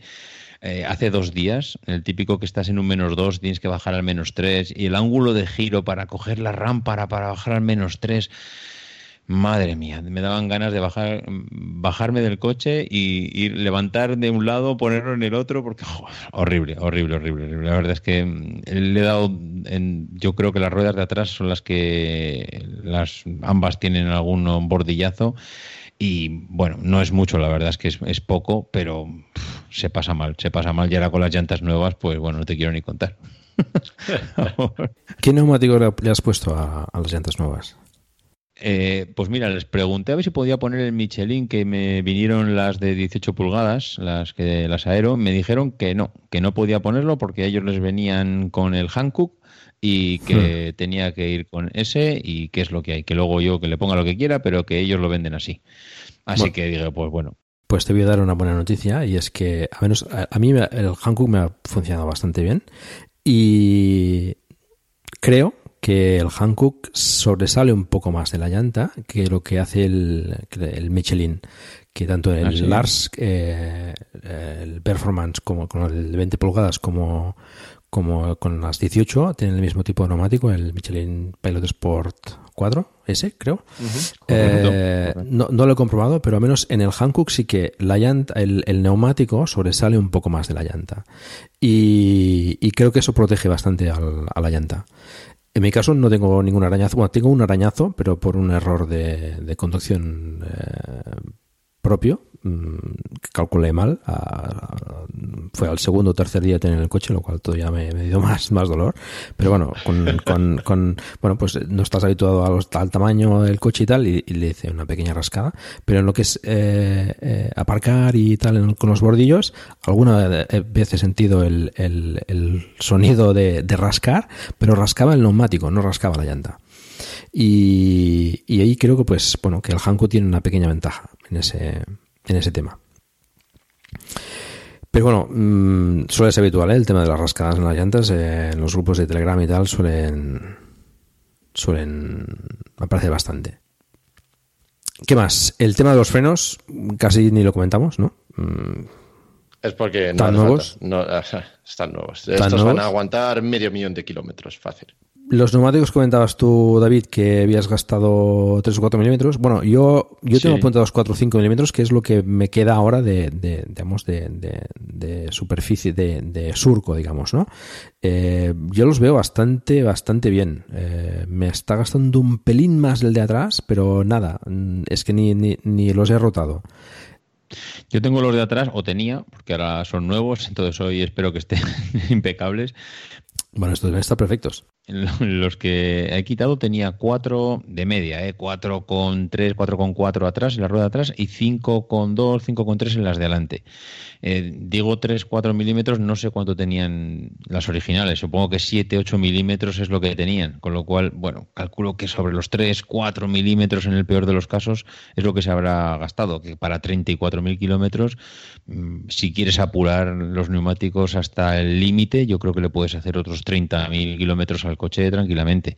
Luego ya cada uno pues sabe cuándo le gusta cambiarlos o no, pero 50, 60.000 kilómetros con esos neumáticos se pueden hacer. Es que yo creo que para la potencia que tiene el coche, eh, él no gasta neumáticos en exceso. Yo creo que el control de tracción que tiene, tiene el coche es fantástico. Y que ayuda precisamente a, pues eso, a, conservar, entre comillas, el neumático, ¿no? Porque, bueno, la potencia que tiene, la salida que tiene, pues eh, el, algo neumático te gasta, ¿no? Con esas, con esas aceleraciones. Pero el control de tracción yo creo que, hace un trabajo bastante, bastante bueno. Mm.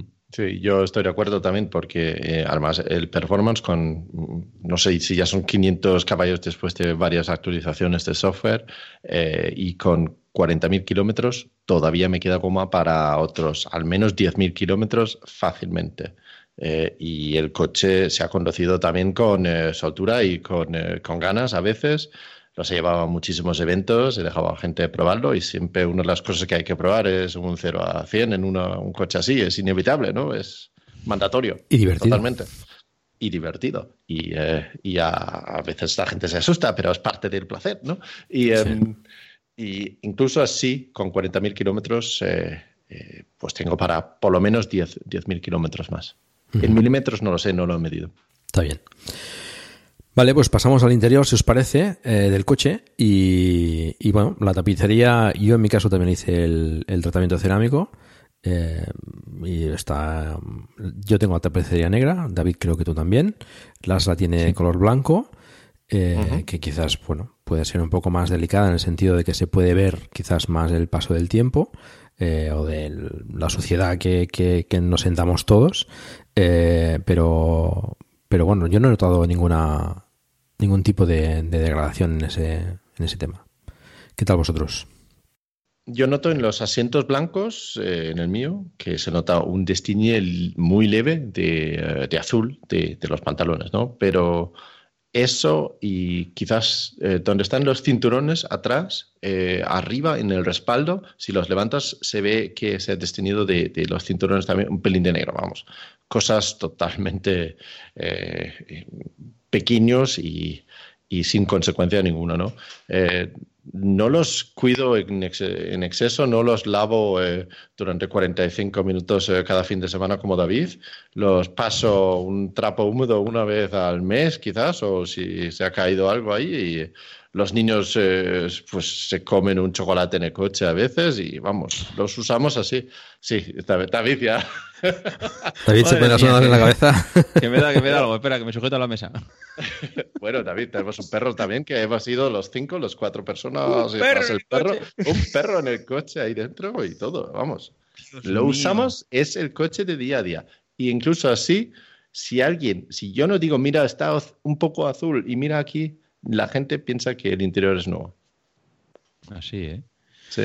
Pues yo sí que, bueno, en mi coche está prohibido comer, eso directamente. O sea, nada. O sea, ¿se puede comer? No. Casi, sí, casi respirar también. Bueno, respirar con permiso, pero se puede. With the Planet Fitness Black Card, you don't just get a great workout, you get a great perk out because your membership is packed with perks. For $1 down and $24.99 a month, you'll get perks like access to any of our 2,400 clean and spacious locations. Bring your friend anytime and both workout with tons of equipment that'll give you that big fitness energy. Relax in the Black Card spa and more. Workout and perk out with the PF Black Card. Join for just $1 down and $24.99 a month. Sign up for the PF Black Card for $1 down and get all the perks. Deal ends November 22nd. See Home Club for details. Judy was boring. Hello. Then Judy discovered ChumbaCasino.com. It's my little escape. Now Judy's the life of the party. Oh, baby, mama's bringing home the bacon. Whoa, take it easy, Judy. The Chumba life is for everybody. So go to ChumbaCasino.com and play over 100 casino style games. Join today and play for free for your chance to redeem some serious prizes. Ch-ch-chumba. ChumbaCasino.com. No purchase necessary. Void where prohibited by law. 18 plus terms and conditions apply. See website for details. Comer, no. ¿Se puede beber? Por supuesto que no. ¿Se puede llevar un botellín de agua? Siempre cerrado, nunca abrirlo. O sea, es... Pero no lo cuido, ¿eh? No, la verdad que no. Bueno, si, vamos a Ginebra, iremos en mi coche, David. Mm, no, entonces no iré. No, la, verdad es que sí, sí, yo lo cuido mucho, yo lo cuido mucho. También es verdad que no los, cuando he dicho que estoy 45 minutos lavándolo, pero por dentro, mm, claro, si no comes, si no bebes, si no respiras, si no lo tocas, es muy difícil que se manche por dentro. Yo reconozco que los asientos están completamente nuevos. Eh, igual por dentro los asientos les suelo dar con un eh, con una PC que creo que vi en un vídeo de Saúl que iba con un cepillo para cuero, un cepillo que vendía en una tienda y están impecables. Igual le puedo dar una vez al mes. Mm, pero una vez al mes, cinco minutos, ¿eh? No te pienses que tampoco estoy ahí dándole dos horas. Mm, eh, no sé, para mí los asientos, hay gente que decía de las calidades que ostras, que no son tan la calidad, los acabados, no es, no es premium, para mí premium total. O sea, yo tengo los asientos después de un año, 34.000 kilómetros como el primer día. Eh, yo es verdad que los cuido. Las, por ejemplo, dice que siendo blancos y comiendo los chavales en el coche, los tiene perfectos como si fuesen nuevos, con lo cual yo creo que en ese sentido la calidad de los acabados por dentro es bastante buena. Me, vas a decir, David, que nunca has bajado un viernes por la noche con un cacho de pizza para jugar a, un videojuego en la pantalla central con, tu hijo o algo así. ¿No? Madre mía, madre mía. No estaríamos en comisaría todos. bueno, yo creo que la tapicería Se, cuida bien, o sea, es decir, se limpia bien y, creo que puede pasar bastante bien el paso del tiempo. Lo que sí que noto yo es, bueno, alguna ruguilla, eso sí, de, bueno, pues del peso, digamos, de, la gente que se sienta, yo creo que, es, inevitable. Y, también lo que he notado en el interior, algún arañazo en, la consola central, esta de color piano, yo no le he puesto ningún vinilo ni nada, y algún arañazo tiene que es bueno ese esa textura o ese recubrimiento de color piano pues bueno se araña casi con, con mirarlo no pues en mi caso mm, se ha sido así. Yo, yo no tengo nada ahí. Llevas eh, anillo de boda quizás sí. eh, eso es un objeto de metal que puede arañar ahí. Sí pero bueno lo, llevo, lo llevo a la izquierda no no. La verdad es que la zona de la guantera es eh, tiene un acabado que se, se marca muchísimo. ¿eh? Mm, a mí es la, parte que menos me convence porque no sé con qué se marca, es simplemente con que roces un poco con las piernas, ya se queda una línea, una cosa así. Pero bueno, mm, el resto yo la verdad es que no he notado tampoco nada así grave. Hmm. Bueno. Y tema de ruiditos y crujidos y esas cosas, ¿qué? ¿Cómo, cómo vais? Mm, Yo pues sí que eh, eh, grillos y cosas así en el interior, nada. En el interior absolutamente nada. Tuve un problema con un plástico que hay junto con el retrovisor exterior derecho que se había soltado un poquito y cortaba el viento y, se notaba. Cuando ibas a 120, pues se oía un poco más de viento de ahí y vino el, Ranger, el, Texas Ranger, ¿no? Y eh, me lo sustituyó y ya, perfecto. Y nada, ningún ruido, nada molesto, nada que cruje, nada, en absoluto. Yo no he tenido nada desde que lo compré, la verdad. No he notado alguna. Una vez pues, me pareció ir un pequeño grillo eh, detrás de la puerta, pero nada, yo creo que debía ser alguna pieza, ah, no, no alguna pieza, algo que yo llevaba en, alguna parte del coche, en los bolsillos de la cazadora que la había dejado atrás, que igual se movía y se oía algo, pero no, no la volví a oír y no, no he notado nada, la verdad. En ese sentido, mira, contento.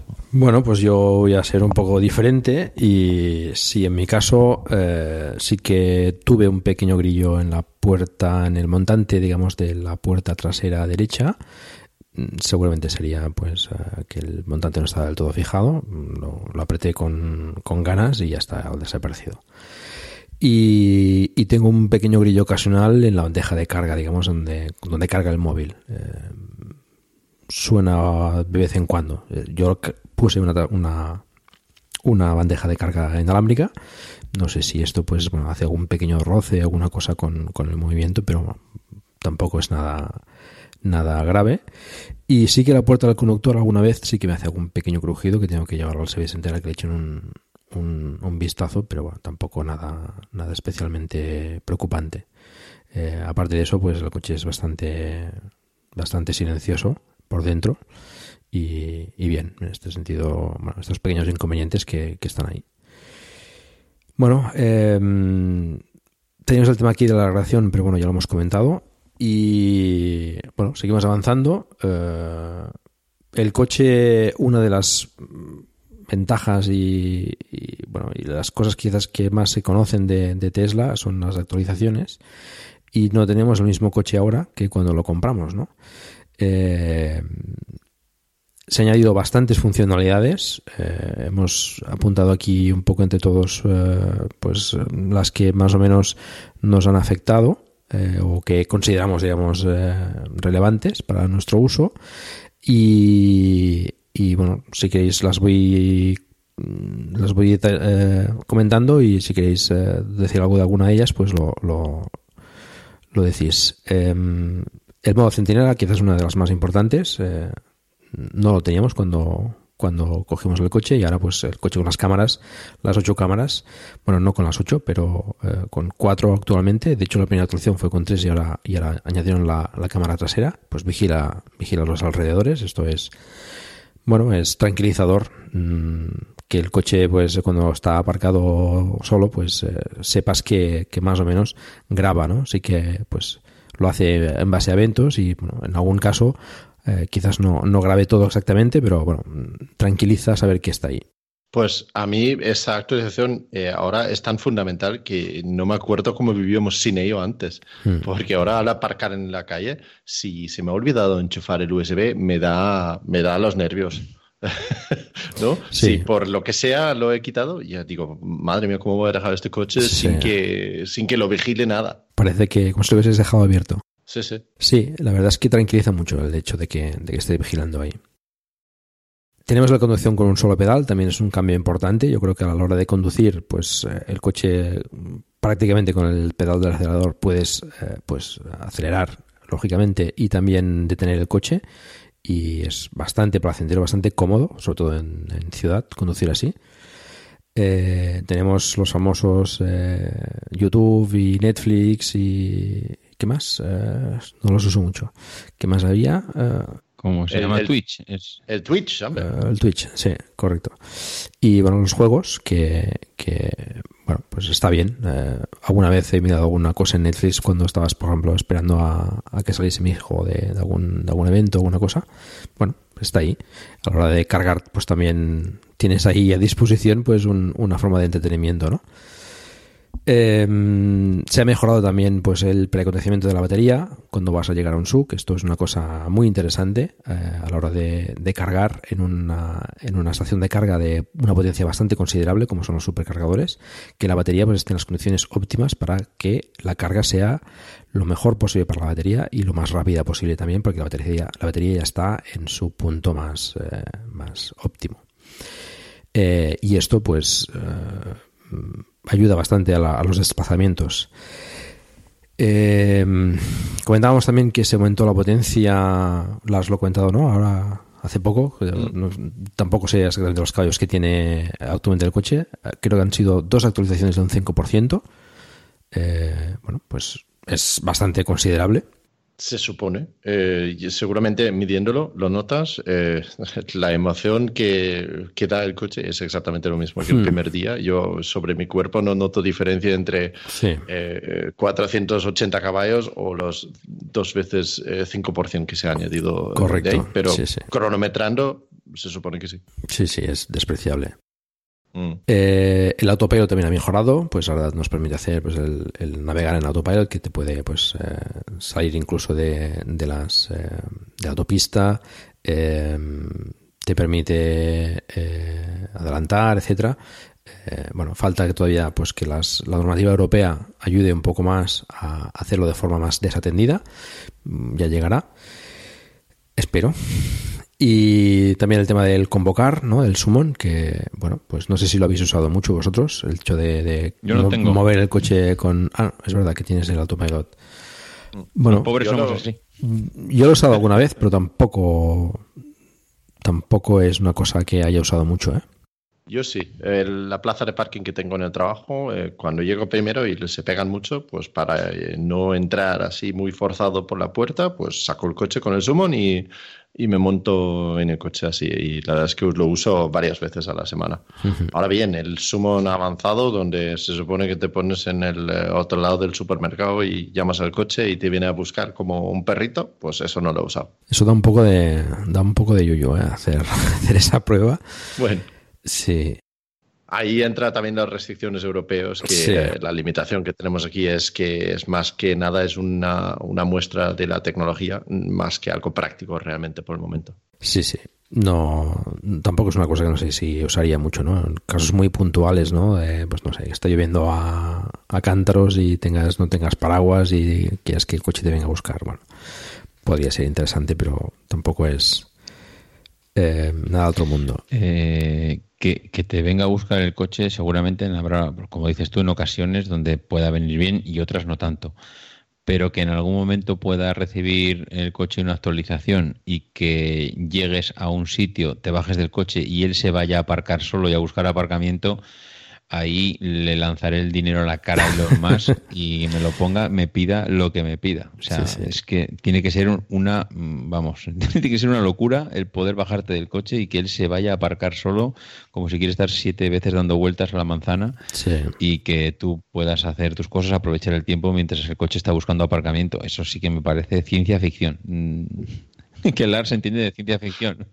Yo me, yo me río porque me imagino tu cara, David, cuando sales luego y ves dónde ha aparcado y dices, yo jamás hubiera aparcado aquí, que estás muy, muy cerquita de este coche que está al lado, que además tiene la puerta toda picada. Bueno, suele ser bastante conservador ¿eh? a la hora de aparcar. Pero sí que en determinados sitios eh, te puede ahorrar bastante tiempo eh, el hecho de que el coche aparque solo, porque en, en, algunas circunstancias puedes estar bastante, bastante rato buscando aparcamiento. Bueno, ¿qué más? Eh, limpia parabrisas. Eh, es una cosa que, bueno, podrían haber usado un sensor de, de limpia parabrisas, pero han, preferido usar la, inteligencia artificial del coche, las cámaras. Ha mejorado, la verdad es que ha mejorado bastante en las últimas actualizaciones y es más usable. Eh, el modo perro y el modo acampada bueno, ya sabéis, eh, cuando dejáis el coche, pues eh, podéis dejar la climatización, la climatización para, el caso de que tengáis un, animal de compañía ahí en el, coche, o por ejemplo acampéis en el coche y dormáis dentro del coche, pues mantener una, una temperatura adecuada. Yo sí que he utilizado el modo perro para eh, cuando estás en, un supercharger y entras a comer y dejas el perro en el, coche, mientras el coche está cargando y, y así usas ese modo, así el eh, la temperatura es correcta y además tienes el, dibujito ahí en la pantalla diciendo que no, no rompan las ventanas, por favor. No, para, para los que tenéis eh, perro, pues es, es, es muy útil. Sí, sí. Em, la supercarga pues se ha aumentado a los 120, de los 120 a los 150 kilovatios que, que tienen actualmente los superchargers. Esperemos que tengamos pronto los, los V3 con, con esos 250 teóricos. A ver, a ver qué. Eh, la carga se ha aumentado a 200, 250 eh, kilovatios, puede ser, en CCS. 200, 200 me parece. ¿200? Sí, creo que sí. Está también el navegador Chromium, que pues, permite pues, navegar de una forma bastante más fluida que, lo que hacíamos eh, anteriormente con, con, la otra versión. Y bueno, la vinculación de la llave con un perfil, con lo cual si entras con, con, un, con un teléfono concreto, pues ya te, te, sitúa el volante, el, asiento, etcétera, a tu, a tu posición. Eso también es bastante, bastante eh, cómodo. El Joe Mode, que lo que hace es, bueno, los sonidos que, que se emiten de autopilot, etcétera, pues los hace de forma un poco más contenida. Eh, yo ya me he acostumbrado y tampoco noté demasiada diferencia, pero bueno, siempre es agradecer que no sea tan, tan, tan fuerte, sobre todo si tienes los niños durmiendo atrás o... Yo con el Joe ya no despierto a mi mujer cuando tengo que desactivar el autopilot. Antes sí, antes se quejaba y tenía que conducir yo manualmente, vamos, en vez de, en vez auto, vamos, eh, como la edad te Como los salvajes, como los salvajes. Para eso se, para eso se creó, ¿no? Que, creo que fue un usuario llamado Joe lo que lo pidió precisamente por eso. Eh, tenemos el karaoke, no sé si lo habéis usado. Yo lo probé, vi las canciones que había y, y no lo he vuelto a usar más. ¿Sí? ¿Lo habéis usado? Sí, sí, sí. En, en, viajes con los niños, sí, sí, claro, claro. Está bien. Ahí vamos todos cantando a veces, sí, sí, para entretenernos. Está bien. Nosotros ya lo hemos utilizado varias veces en viaje y con los niños nos lo pasamos en grande. Lo que pasa es que notamos que hay poca variación de las canciones iniciales. Ya no, no, no, cambian mucho. Es lo que Esa es la pena, pero sí. sí, ya le hemos dado uso. Está bien. Mm. Eh, tenemos también el horario de salida programada, con lo cual pues le dices a qué hora quieres, a qué hora quieres salir y el coche pues eh, te, climatiza el, el, habitáculo justo a la hora para salir y también te carga eh, el coche a la, al porcentaje que tú hayas pedido para esa hora. Funciona así así, pero bueno, es un avance. Eh, los controles de voz también han aumentado bastante. Creo que están trabajando más intensivamente en este tema y creo que pueden todavía avanzar bastante más. ¿Qué tal eh, los funcionan ahora? Porque inicialmente funcionaban bastante mal. Sí, ahora, bien, ahora bien. Pues para mí eh, siguen igual de mal. Yo he probado esta mañana un par de veces y navegar a... no entiendo este comando. Vale, venga, vale. Hasta luego. Funciona mejor si dices quiero, quiero navegar a. O quiero, escuchar a. Sí. Sí, sí. No sé si es una mala traducción o qué, pero funciona mucho mejor. Mm. Prueba, prueba, a ver. Vale, vale, probaré.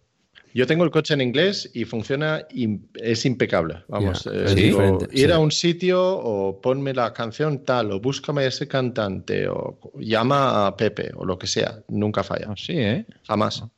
Y bueno, entiendo que si tienes el, coche en castellano, si hablas en inglés, no lo entiende. O sí, o, aunque hables. O da igual, es que, claro, yo lo tengo en eh, castellano, pero si mañana le hablo en inglés, eh, ¿lo entendería? No, el coche entiende el idioma que tú tienes configurado. Eh, sí, eso es. Vale, vale. Vale, ¿qué más? Em, descubrir o comer, no sé si lo habéis usado. Yo lo probé, pero la verdad es que no, nunca me acuerdo de, utilizarlo. O suelo ir a sitios que ya. yo lo he usado y. Perdón, yo lo he usado y me ha recomendado sitios para comer que no me han gustado.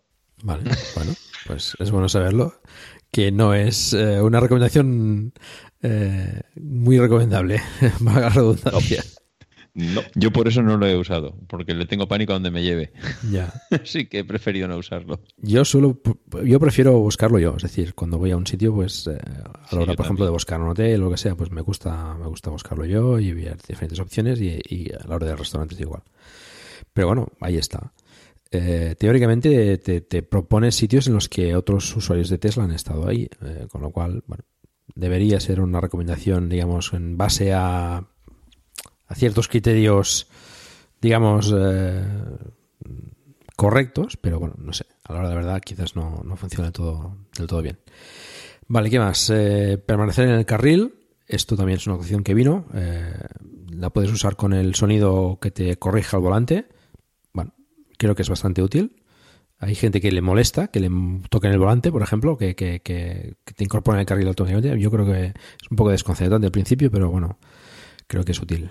Eh, yo lo he desactivado que, que, solo tengo para que me, dé un aviso acústico, no mueve el volante, porque me molestaba a veces al adelantar eh, una bicicleta o alguien que iba en una bici en el carril, entonces sueles invadir el carril contrario, a veces con línea continua incluso, o, y a veces no pones el intermitente para no asustar al que venga de frente, ¿no? Eh, según las circunstancias, pues mm, me parecía que el coche entonces al echarse hacia la derecha, porque estabas haciendo una maniobra que el coche no entendía del todo, prefería eh, tenerlo solamente como un aviso acústico. Yo lo tengo de las dos maneras, yo con el aviso y con la corrección del volante. Y es verdad que cuando él corrige, hay veces que es te llevas hasta un poco susto, te, notas que el coche no va donde tú estás pensando que tiene que ir. Y, pero a mí me ha enseñado una, a, conducir más con el intermitente. Eh, yo antes no utilizaba mucho los intermitentes, sobre todo no tanto en, giros a 90 grados en ciudad, que entonces sí, porque tienes que marcar pero cuando igual vas en carretera, te vas a cambiar de carril, yo antes no lo utilizaba tanto y en cambio el coche me ha obligado a utilizar el intermitente porque si no lo utilizas, él te corrige y te mantiene, hombre, a no ser que hagas un giro muy bestia, que entonces el coche no hace nada, pero si, si no haces un giro bestia y quieres cambiar de carril en cuando vas en carretera, mm, el coche te pita y te corrige. Entonces mm, he aprendido a usar más los intermitentes y bueno, a mí en principio me gusta así. Bueno, yo creo que sí que hace una, funcionalidad de, educación en ese sentido, ¿eh? de, ayudarte pues a, usar más el intermitente. Yo también me he dado cuenta de que, lo uso más. Yo, lo solía usar, pero sí, depende de qué, pues eh, noto que, me corrige menos últimamente, digamos. Em, bueno, y más o menos estas son las actualizaciones. Bueno, hay más cosas, algunas más o menos importantes, pero bueno, las que digamos que, que afectan más al uso diario vienen a ser estas. No sé si me dejo alguna, pero bueno, está, tengo apuntado aquí que más por venir. La verdad es que esperamos el FSD, el Full Drive, no sé si la conducción autónoma total llegará algún día. Algunos apuntan a 10 años, yo apunto un poco menos. Y veremos a ver, a ver qué, pero, pero bueno, tiene que venir. Yo lo único comentar que, Paco, me parece curioso como antes te comprabas un coche y el momento que sales del concesionario ya estás solo tú con tu coche y aquí te compras un coche y Tesla te acompaña durante todo el tiempo de la vida del coche, porque seguirás recibiendo autorizaciones, seguirán monitorizando tu batería, porque es algo que se comenta mucho en los grupos de Telegram y es me ha bajado la capacidad de carga, ahora cargo más lento, cargo más rápido. Antes comentábamos mm, el tema de la, de la autonomía que tenía el coche. Yo estoy convencido, que creo que Lars también lo está, que hubo un momento en que Tesla con una actualización modificó mm, algo en el tema de los criterios de autonomía o los coeficientes o los algoritmos que utiliza para decir la autonomía que tiene el coche. Es decir, mm, Tesla está monitorizando los coches y las baterías y el uso que le damos y la salud que tiene continuamente y hay veces que seguramente no nos guste lo que haga y habrá veces que nos venga muy bien por las actualizaciones y que de repente de 120 pasamos a 150 kilovatios y posiblemente mm, pues a lo largo de este año en algún momento llegará a España 250 kilovatios la, la potencia de carga, es decir, no estás como antes solo ante el peligro en el momento que tú sales del concesionario, sino que te estás monitorizado y estás acompañado por el fabricante, que creo que es una gran ventaja porque, vamos, eh, ha pasado un... Ok, round two. Name something that's not boring. laundry? Uh, a book club. Computer solitaire, huh? Ah, sorry, we were looking for Chumba Casino. That's right. ChumbaCasino.com has over 100 casino style games. Join today and play for free for your chance to redeem some serious prizes. ChumbaCasino.com. No purchase necessary. Full prohibited by law. 18 plus terms and conditions apply. See website for details. Judy was boring. Hello. Then Judy discovered ChumbaCasino.com. It's my little escape. Now Judy's the life of the party. Oh, baby. Mama's bringing home the bacon. Whoa. Take it easy, Judy. The Chumba life is for everybody. So go to ChumbaCasino.com and play over 100 casino style games. Join today and play for free for your chance to redeem some serious prizes. ChumbaCasino.com. No purchase necessary. Void where prohibited by law. 18 plus terms and conditions apply. See website for details. Un año y la lista de cosas que nos ha dado Tesla durante todo este tiempo es increíble. Yo creo que yo por lo menos ni lo soñaba que nos pudieran dar todo esto cuando lo compré. Así que vamos, desde mi punto de vista es una pasada. Sí, Sí, sí, si os fijáis, pues bueno, hemos enumerado unas cuantas cosas y esto ha sido solo en un año. Yo estoy convencido de que Tesla tiene muchísimas más cosas guardadas y que las va liberando poco a poco porque eh, hay cosas por mejorar, por supuesto, cosas que quizás no sean tan complicado de hacer, pero que bueno, que necesita ir eh, guardando eh, cartuchos en la recámara para poder ir dándonos esta, esta sensación, ¿no? Que a veces quizás que sea un poco casi adictiva, ¿no? Ahora, por cierto, pues llevamos un tiempo sin, sin actualización, está a punto de caer otra y, bueno, estamos acostumbrados a eso, ¿no? Es decir, mm, bueno, el coche evoluciona y, se va adaptando a, nuevas circunstancias y cosas que quizás no, teníamos eh, en pensamiento cuando lo compramos. Y eso creo que es una parte muy, muy positiva de, del coche. Y bueno, pues hablando, si os parece, de partes positivas, pues eh, comentamos eh, el tema de aspectos positivos del coche y después los negativos. Y, ¿Os parece? Vale. Eh, bueno, pues aspectos positivos que vemos un poco entre todos, si, si os parece, los vamos comentando. Eh, yo tenía apuntado aquí la conducción, mm, lo hemos hablado muchas veces. La conducción es, eh, es otra cosa, es, es una finura en, en, la dirección, una suavidad a la hora de, de acelerar, de acelerar de forma progresiva tanto las, por ejemplo, con el i3 como yo con el Zoe tenemos coches eléctricos, son diferentes el i3 y el, y el Zoe, el i3 es bastante más potente, pero eh, la conducción de Tesla, eh, la conducción es, bueno, es, es diferente, la verdad es que la progresión que tiene de, aceleración de todo es, es una cosa que está muy bien conseguida y que conducir, pues eh, creo que te devuelve un poco el placer, ¿no? De conducir. Mm, mm, totalmente, vamos, el coche en una situación dada donde tienes que salir rápido en una glorieta o, en un giro a la izquierda con mucho tráfico, pues eh, el coche va sobre carriles, vamos, es jamás patina, jamás, eh, jamás se deslizan las ruedas, nada, nada, tiene un control total sobre, sobre cómo se mueve y es un, vamos, no, no he conocido nunca un coche que tan placentero de conducir, ¿no? Eh, también había apuntado eso como una de las grandísimas ventajas, es el, placer de, conducir el coche, tanto si lo conduces tú como si lo conduce el autopilot a veces, ¿no? Porque a veces eh, eh, en un en un desplazamiento pues no te apetece conducir o no, o no te apetece estar ahí a, 120% de atención y entonces que, que, que, el autopilot haga el trabajo principal también es parte del placer de conducir realmente. Sí, sí. David, ¿algo que añadir? Mm, no, a ver, yo es que tampoco he sido nunca de un gran aficionado al automovilismo ni a los coches, con lo cual eh, no, no, tengo un criterio pues en el que basarme para decir que este coche es mejor que otros. A mí me parece una delicia la conducción, mm, pero ya por el mero hecho de ser un eléctrico, de no tener una palanca de cambios, no tener eh, conducir lo que decías tú antes con un solo pedal. Mm, no haber vibraciones, es decir, a mí todo eso, todo ese conjunto ya me parece una, una delicia y una gozada ponerte, ponerte delante del volante.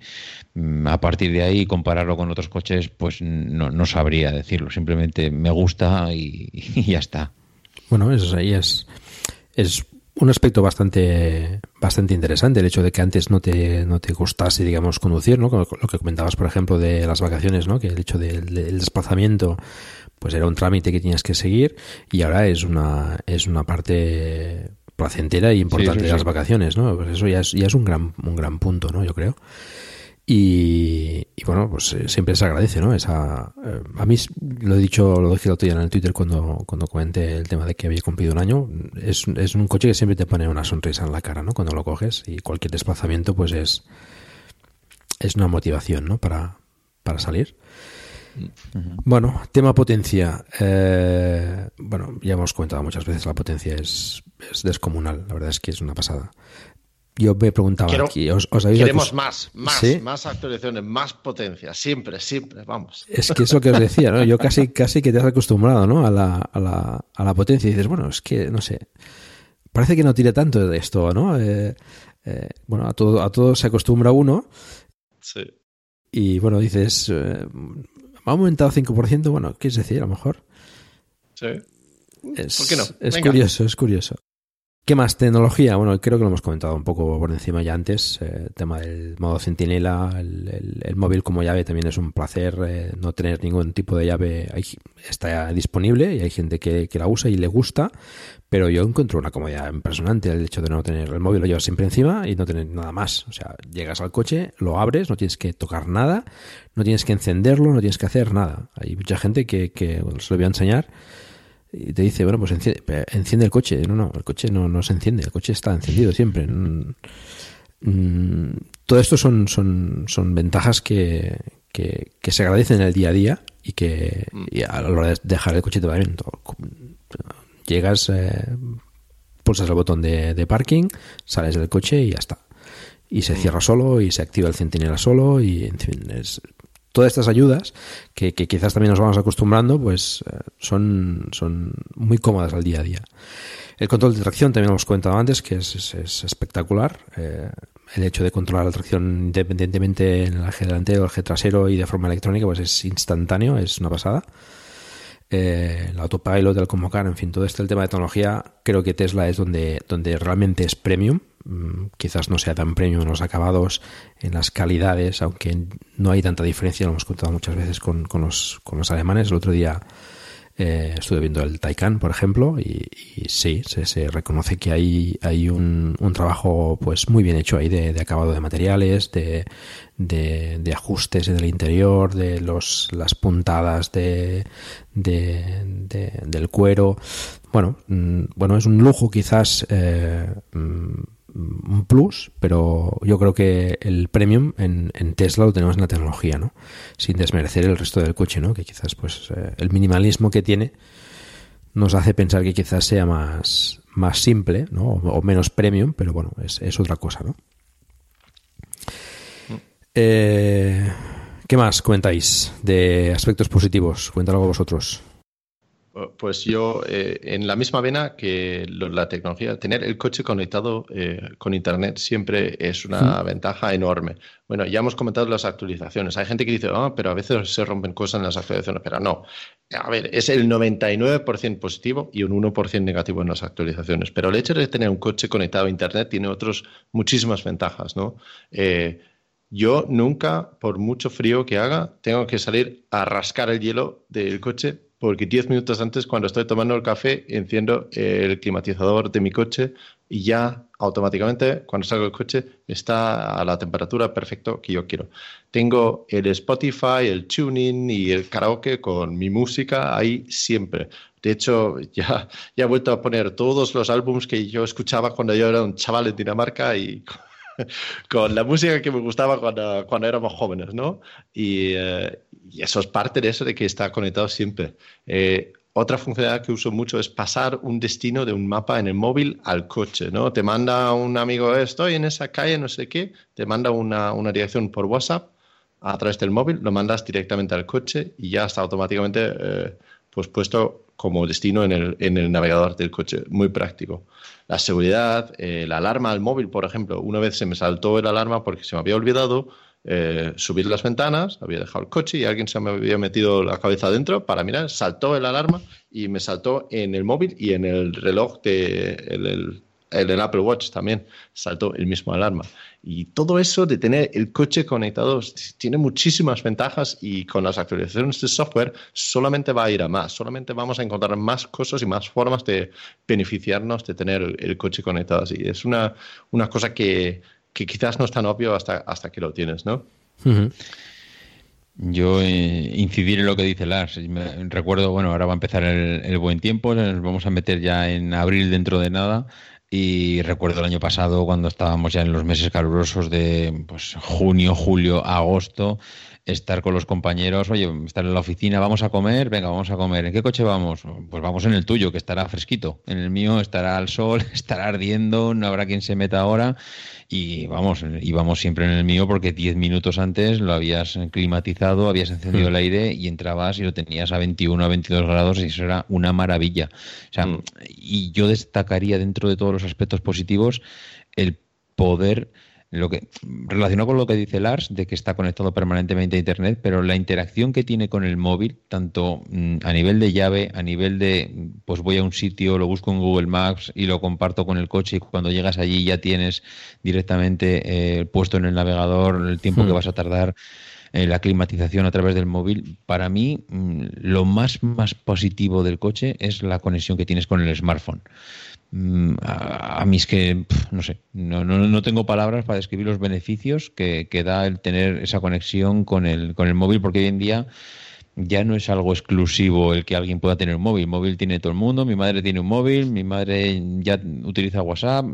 Es decir, que al final es algo que Mm, las conexiones que podemos, las posibilidades que podemos tener con los móviles es bestial. Con lo cual, pues bueno, mm, a mí desde luego me parece algo que ha supuesto pues, un antes y un después la integración con el móvil. Totalmente, sí. Ahí me has recordado otra, otra actualización que hemos recibido, es el, el hecho de ventilar, ¿no? El, el abrir un poquito las ventanillas para poder ventilar el coche. Tienes una, es una opción que llegó hace, no sé, un par de, versiones quizás. Pero yo no lo he utilizado eso mucho, Paco, porque es que teniendo la posibilidad de climatizar... Sí, sí, sí, es verdad. Pero puedes usar lo contrario, si has dejado las ventanas abiertas, puedes cerrarlos. Las puedes cerrar, correcto, pero bueno, en el caso de que depende de dónde esté, pues te puede ser interesante poder ventilar un poco el coche, ¿no? Sí, sí, está claro. Eh, bueno, mm, yo aparte Comentar también el tema del sonido. Eh, en un inicio no lo vi tan premium y la verdad es que con el tiempo lo he ido apreciando bastante más. Eh, el sonido mm, lo encontré también espectacular en el, del coche. Eh, todo el conjunto de altavoces y el subwoofer, etcétera. disfruto bastante la música dentro del coche. no sé si vosotros tenéis esa apreciación también. Sí, totalmente. Vamos. Eso combinado con Spotify y, la, disponibilidad de música es una maravilla. Sí, sí, es una pasada. Total, total. Es así. Vale, pues eh, ¿qué? ¿Le damos un poco de caña al Model 3 también o qué? Yo tengo otra cosa más que es una grandísima ventaja. Es un coche eh, premium de un coste de adquisición relativamente alto que tienes que cuidarlo y eso, pero a pesar de eso tienes cero mantenimiento. Hmm. Eh, después de un año, ninguno de los cuatro ha tenido que ir a cambiar eh, eh, filtros, aceites y, todas las cosas, las brujerías que hacen a veces que no sabes lo que es. Y yo haciendo 40.000 kilómetros al año me hubiera tocado probablemente dos, quizás incluso tres mantenimientos en un coche térmico, ¿no? Y cero mantenimiento es una gozada y lo único que tengo que hacer es cambiar los neumáticos y seguimos tirando. Sí, sí. Comentabas en un tuit, por ejemplo, que el único mantenimiento que habías hecho era el cambio de, el rellenar el, el, depósito del agua de, los limpias. Eh, y yo no he hecho ni eso, es decir, no, yo tampoco. No, veo necesidad, es decir, el mantenimiento absolutamente cero, nada. Lo cual, pues, eh, no es una cosa que sea propia o exclusiva de Tesla. Los vehículos eléctricos, pues, el mantenimiento que tienen, la verdad es que es mínimo. Y, pues, lo que hemos dicho muchas veces, los frenos, por ejemplo, no se utilizan, eh, las partes móviles son también mínimas, los motores eléctricos están probados desde hace muchísimo tiempo. Evidentemente todo puede fallar, ¿eh? incluso la máquina más perfecta puede fallar, pero el mantenimiento que necesita un coche es muy diferente al de, al de uno de combustión, que tiene muchas piezas móviles, lubricación, etcétera y eso es, es muy de destacar. Eh, en relación, Paco, con el tema que comentas del mantenimiento, recuerdo, y digo recuerdo porque ha pasado ya mucho tiempo, cuando compramos el coche, al poco, yo recuerdo a Lars que comentaba de, em, es que en el coche huele mal, es que cuando arranco hay un olor extraño, hmm. y, a mí me, empezó a pasar, no al momento, pero sí a las dos, tres semanas de comentarlo Lars, me empezó a pasar lo mismo, Digo, qué, raro que huele mal en el coche, que... Mm, y, era un rato, ¿eh? Era, no era continuo, sino que arrancabas y durante los primeros 15, 20 minutos eh, olía, pues como yo no recuerdo si Lars era a calcetín sudado. Sí, creo que sí. Pues es verdad. Y luego cuando me llevo, ostras, pues es que es verdad, que huele a calcetín sudado. bueno, pues es lo que decíamos antes de, Tesla, eso se solucionó con una actualización y que en remoto una empresa te pueda actualizar por software y te puedan quitar un mal olor del coche, a mí me parece alucinante. es que me parece que, es increíble el, el, poder, el disfrutar de algo así, de que, joder, si tienes un problema en el coche y se que, que, todo el mundo diríamos, un problema de mal olor te lo soluciona por software. Pues sí, no sé qué, qué hechizo, qué brujería le hicieron, que, que, bueno, que se comentó, ¿no? Que creo que ventilaban un poco más determinadas zonas cuando se paraba el coche para que se eliminara, bueno, la humedad que podía haber en algunos conductos.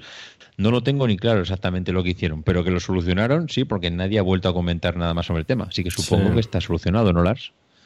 Veremos ahora cuando llega el verano, espero que sí, porque está relacionado con el aire acondicionado, ¿no? Con el enfriamiento y la humedad que acumula ahí en el interior. Eh, hmm. Espero que sí, pero bueno, el verano nos lo dirá. esperemos. Sí, sí, esperemos que sí. Un, un apunte, lo que has dicho antes, eh, Paco. Eh, hay coches eléctricos que sí que tienen mantenimiento, o por lo menos que la marca te obliga a pasar hmm. por, por, el mantenimiento, ¿no? Eh, me parece que Kia y Hyundai cada 15.000 kilómetros quieren ir a visitar la casa. BMW, el i3, tiene un mantenimiento cada dos años, quizás también otro por kilómetros, no estoy seguro de eso. Así que sí que hay algo de, eh, porque está incrustado en el modelo de negocio de otras marcas, ¿no? Entonces es difícil deshacerse totalmente de eso. Sí, pero eso es como comentas, yo creo que es más eh, el tema de, de, perpetuar ese modelo de negocio, que no que realmente el vehículo necesite eh, un mantenimiento concreto, ¿no? Porque lo que hacen es revisar niveles de líquido de frenos y que la batería tenga unas especificaciones concretas, etcétera, cosas que se pueden hacer remotamente, ¿no? Con los coches que están conectados, lógicamente, ¿no? Pero ahí creo yo que, que lo que hacen es intentar perpetuar eh, el modelo de negocio, que, bueno, pues en parte se puede entender, pero, pero bueno, que tienen que ponerse las pilas a hacer, hacer un cambio porque eh, los coches eléctricos al final pues ya se verá que no necesitan tanta, tanta atención como los térmicos. Mm, eso es. Bueno, eh, uno de los aspectos positivos que tenemos aquí también es el tema del servicio y es un tema que pues lo tenemos en los dos sitios, tanto como aspectos positivos y aspectos negativos. Esto eh, eh, se comenta bastante, ¿no? Que, es uno de los problemas que tiene Tesla el servicio. Tenemos pues dos, eh, dos centros de servicio en toda España, eh, uno en Madrid y otro en Barcelona. Y, bueno, eso puede ser un problema, evidentemente, evidentemente pero también es una ventaja el servicio que tiene remoto para venirte a casa o al trabajo a repararte cosas que, que, con otros coches tienes que llevar al taller, ¿no?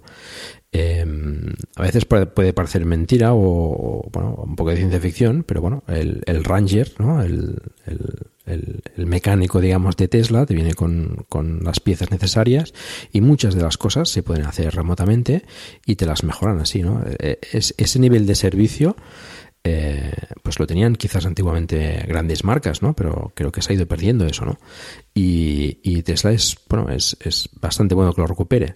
Aunque, pues, con lo que he comentado, por otra parte, pues el hecho de que hayan pocos service eh, center en, en España, pues, eh, bueno, evidente, hay, gente que le puede causar pues rechazo y pensarse si realmente se compran el coche. tú las, mm, tienes uno en Madrid, tú David también en Barcelona, yo lo tengo a 100 kilómetros, no es nada descabellado, pero bueno, no sé, si lo hubiese tenido pues a 400 o 500 kilómetros, no sé si hubiese, yo creo que sí, me hubiese lanzado igual, pero bueno, es, es una cosa que, que, es lógico que se tenga en cuenta, ¿no? Y eso pues es un posible problema quizás eh, valorándolo bien no, no es excesivo porque las partes, eh, yo que sé, de chapa y cosas por el estilo se pueden hacer en cualquier taller. Las cosas de batería, si son muy graves, pues, eh, pues el coche tendrá que ir a, Tesla. Pero muchas de las cosas que, que, se, que puede tener el coche te las puede solucionar el rancho sin, sin demasiados problemas. ¿Cómo lo veis? Mm. Yo veo que eh, se habla mucho del servicio de Tesla, también porque es una marca que da de hablar, ¿no? Entonces, si una persona tiene un problema, pues lo sabemos todos y, lo sabemos por los grupos de Telegram, lo sabemos por Twitter, eh, y no dudo en que esas personas tienen un problema y, y, tienen una falta de servicio a veces por parte de Tesla. Personalmente no he tenido ningún problema, ha sido un poco lento a veces a pedir cita al principio, eh, pero vamos, nunca, nunca ha sido un problema ni nada importante. De hecho, ahora mismo si pido cita a través del móvil, pues eh, la semana que viene eh, me darán cita aquí en Madrid. Ahora, Paco, tenemos dos en service centers oficiales en, Madrid. Se han abierto otro o otro que ya estaban colaborando. Contesta ya es service center oficial. quizás eso ha ayudado un poquito. Creo que también se entiende que estadísticamente los coches que entregan ahora tienen menos eh, pequeños fallos que comparados con, con, los nuestros de al principio, que podían tener algún, algún grillo o alguna cosita para arreglar. Y creo que el conjunto de tener eso, más Rangers eh, y un service center más, significa que hay, eh, van un poco más desahogados, ¿no? Y no, no hay, no hay tantos problemas de servicio. Eso sí, vives en eh, Málaga y se te, se te rompe la luna, pues sí, es un problema, claramente. Eh, pero bueno, eh, poco a poco, ¿no? Hmm.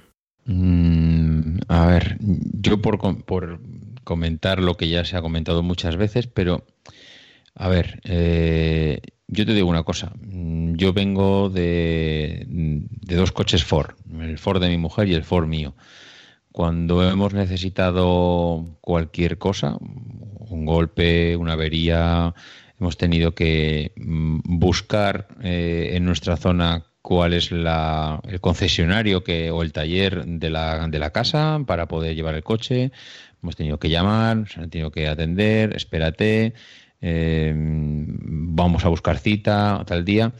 Yo he tenido que necesitar dos veces eh, acudir a, Tesla y las dos veces a través de la aplicación del móvil, em, pero para cualquier cosa, ¿eh? porque la aplicación del móvil está para, para pedir cita de cualquier cosa que te pasa sobre el coche, pero si tienes cualquier duda, yo creo que Tesla está preparada para no recibir llamadas de teléfono, sino para funcionar a través del móvil.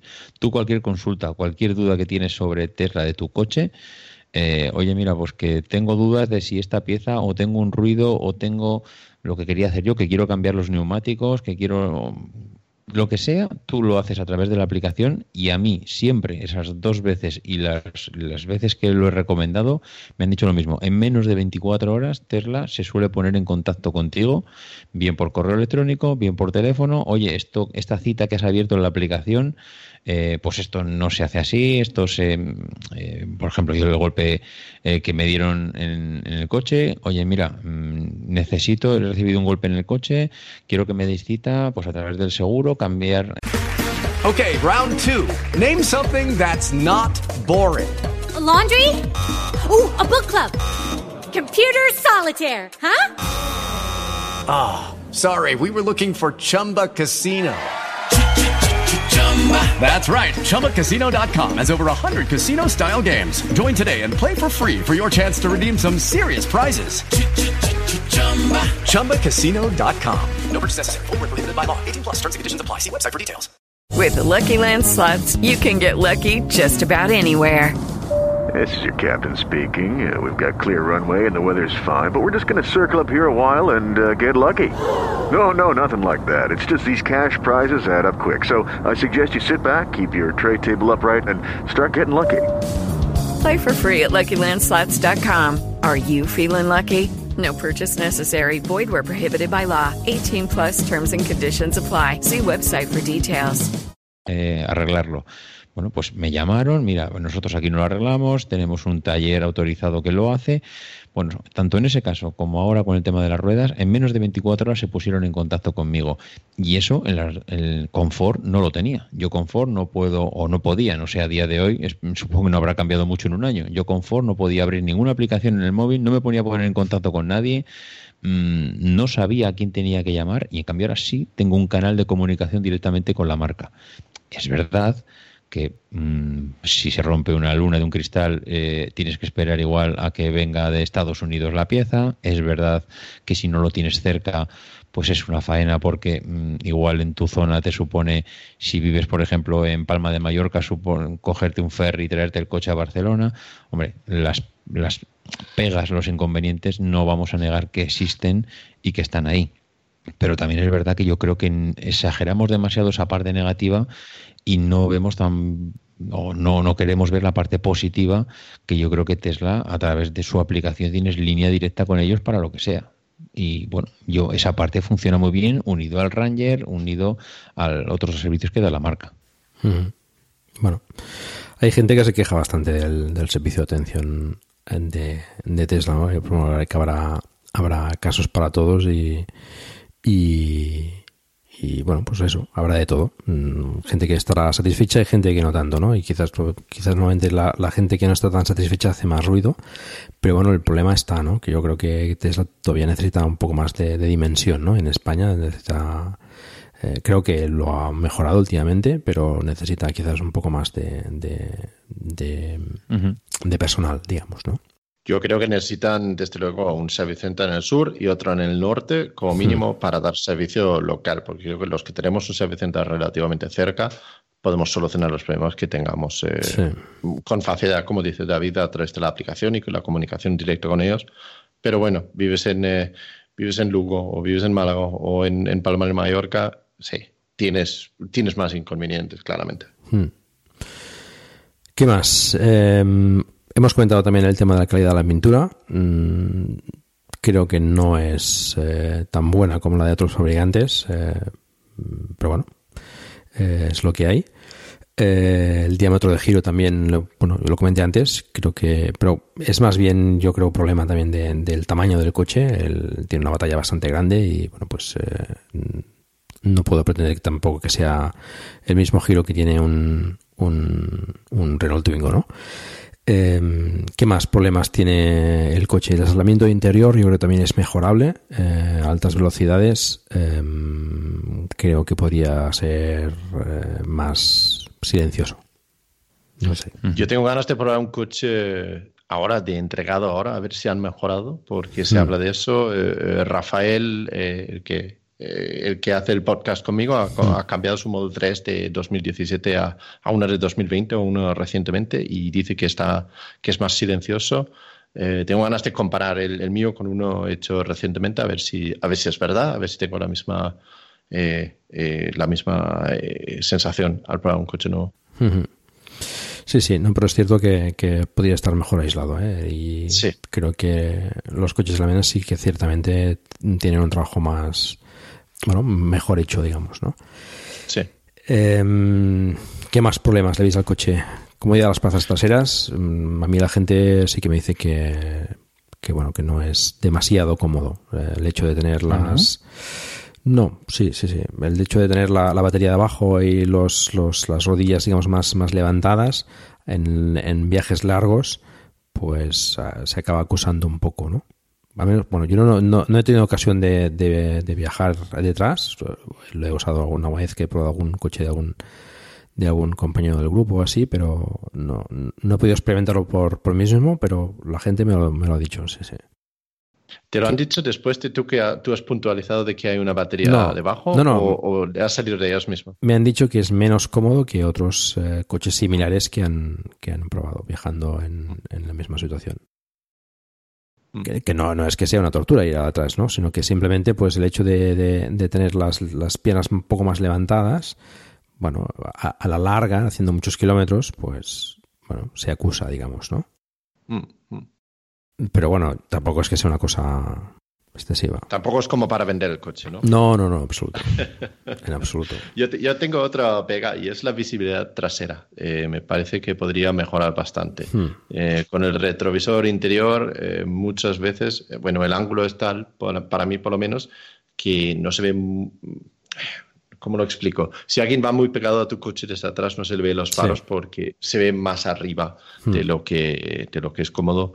Y los retrovisores exteriores, para mí, no se abren lo suficiente como me, gustaría. Se ve demasiado el coche y menos carretera eh, comparado con cómo yo los hubiera eh, configurado. Lo mismo pasa que cuando das en marcha atrás, yo los tengo para que vayan apuntando hacia abajo para ver los bordillos y evitar eh, dañar la llanta más de lo que ya están tocadas. Eh, y en esa situación me gustaría que bajasen aún más. Eh. Entonces la visibilidad trasera no es, no es lo mejor. Eso sí, usas eh, la cámara trasera para aparcar y es espectacular y puedes aparcar al milímetro, eso, eso sí. Pero cuando vas conduciendo utilizando los espejos, no tengo la visibilidad que, me gustaría. ¿Qué más? David no, tiene pegas, está, no, tengo pegas. está encantado. a ver, yo, la verdad es que mm, así pegas que recuerde o que tenga ahí clavadas una espinita de, ostras, que lo tengo aquí.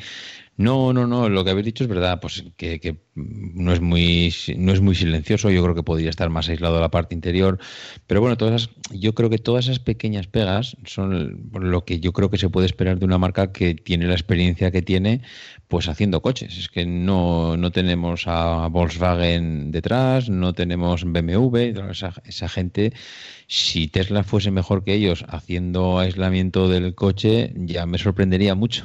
Diría muy poco a favor de ellos. Yo creo que Tesla es bueno en lo que ha conseguido diferenciarse de los demás, pero claro, es que mm, compararse con marcas que llevan 30, 40, 50 años haciendo coches es, muy complicado y yo creo que ahí Tesla tiene mucha mejora.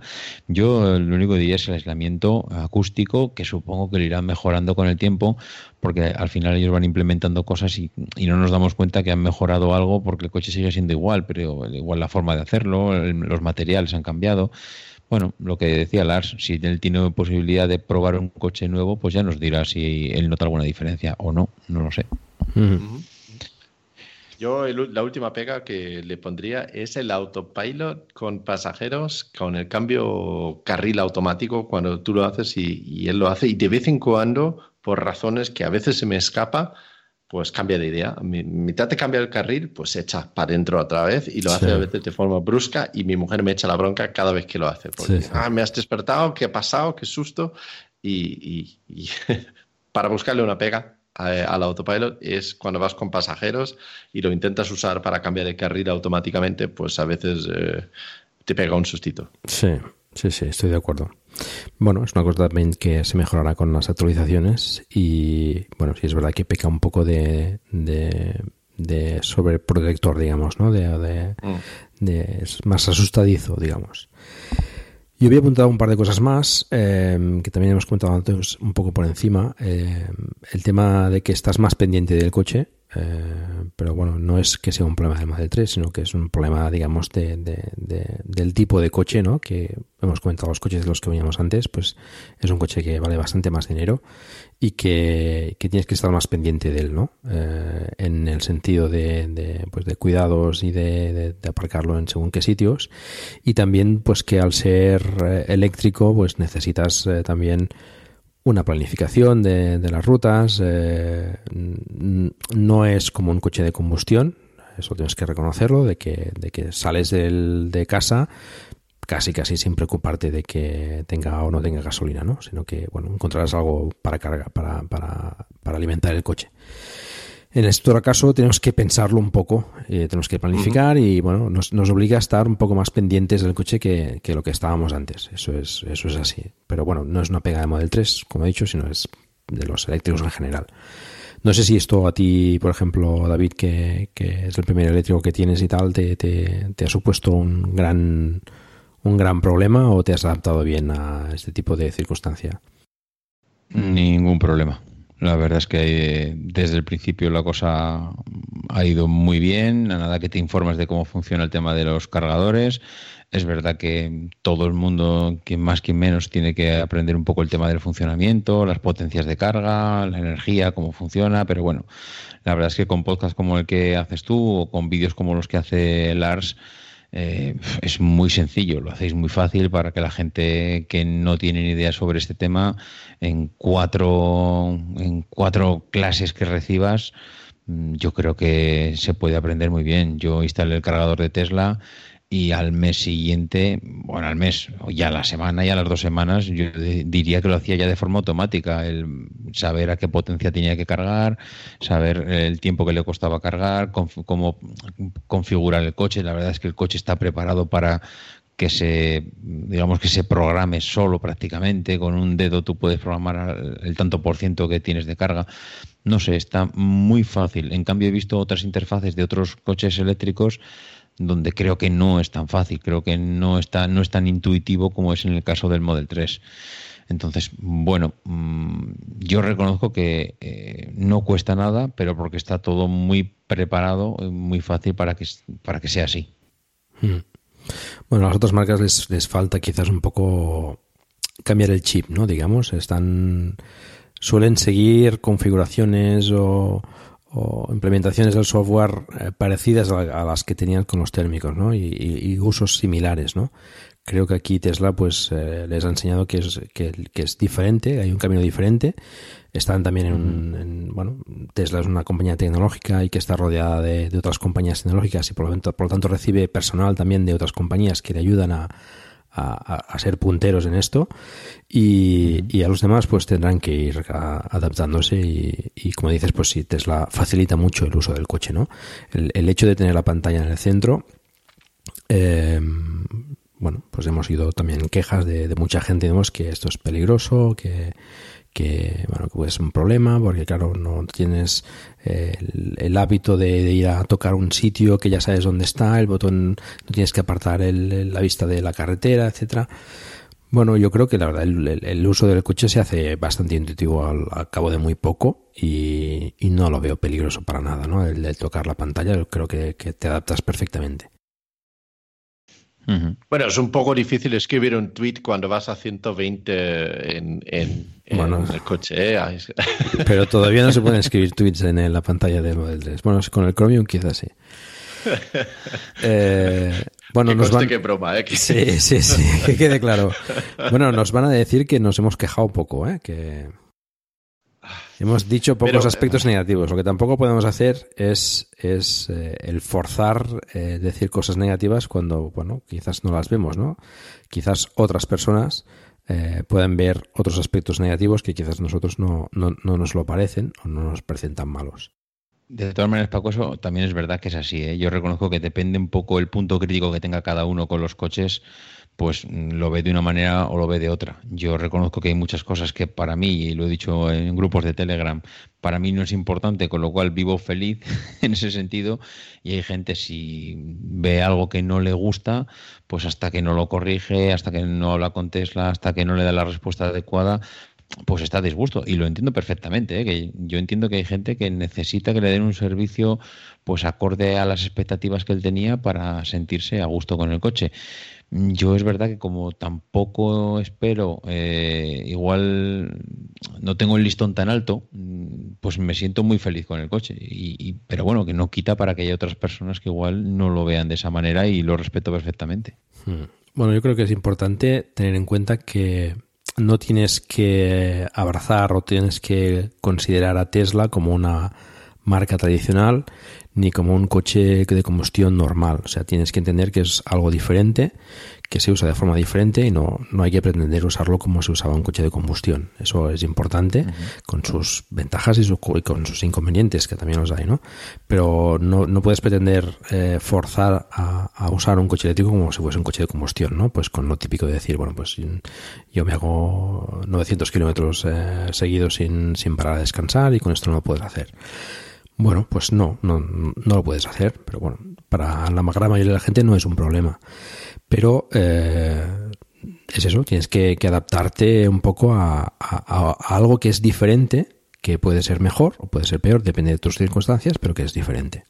Yo suelo decir que estamos acostumbrados a los inconvenientes del coche de combustión, pero no a los inconvenientes del coche eléctrico, eh, lo cual no significa que hay más inconvenientes de un coche eléctrico. Por ejemplo, yo ahora no se me ocurre ir a una gasolinera y echar 80 euros para llenar un tanque de gasolina, lo cual para mí sería un inconveniente tan grande que, que, que, descartaría ese producto, ¿no?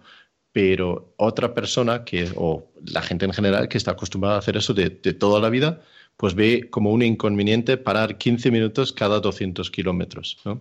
Entonces estamos acostumbrados a unos inconvenientes porque llevamos toda la vida viviendo con ellos, pero no acostumbrados a los otros inconvenientes, no porque sean más inconvenientes que los, los que estamos acostumbrados, pero simplemente por el costumbre mismo. Hmm. Sí, sí, estoy de acuerdo. Pues sí, sí, sí.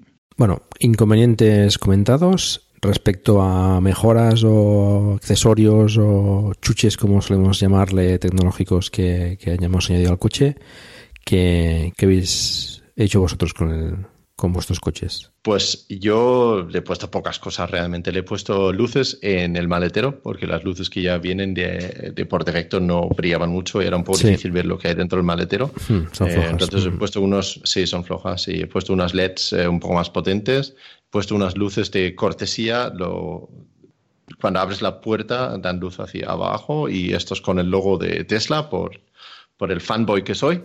Eh, luego le he puesto los amortiguadores automáticos del maletero para que cuando le das en el botón o a través de la aplicación abren del todo directamente, lo cual es una solución muy económico para pues para abrirlo automáticamente, ¿no? Hay otros que instalan una cosa, apertura eléctrica que puede costar creo que 450 euros. Esta solución que he puesto yo vale ya 18 euros creo que cuesta ahora y es simplemente cambiar los eh, eh, amortiguadores o los pistones, esos que suben el, maletero. Yo lo hice principalmente porque podía controlar la altura y no subían tanto como, como subía eh, originalmente, pero también es una ventaja que sube solo.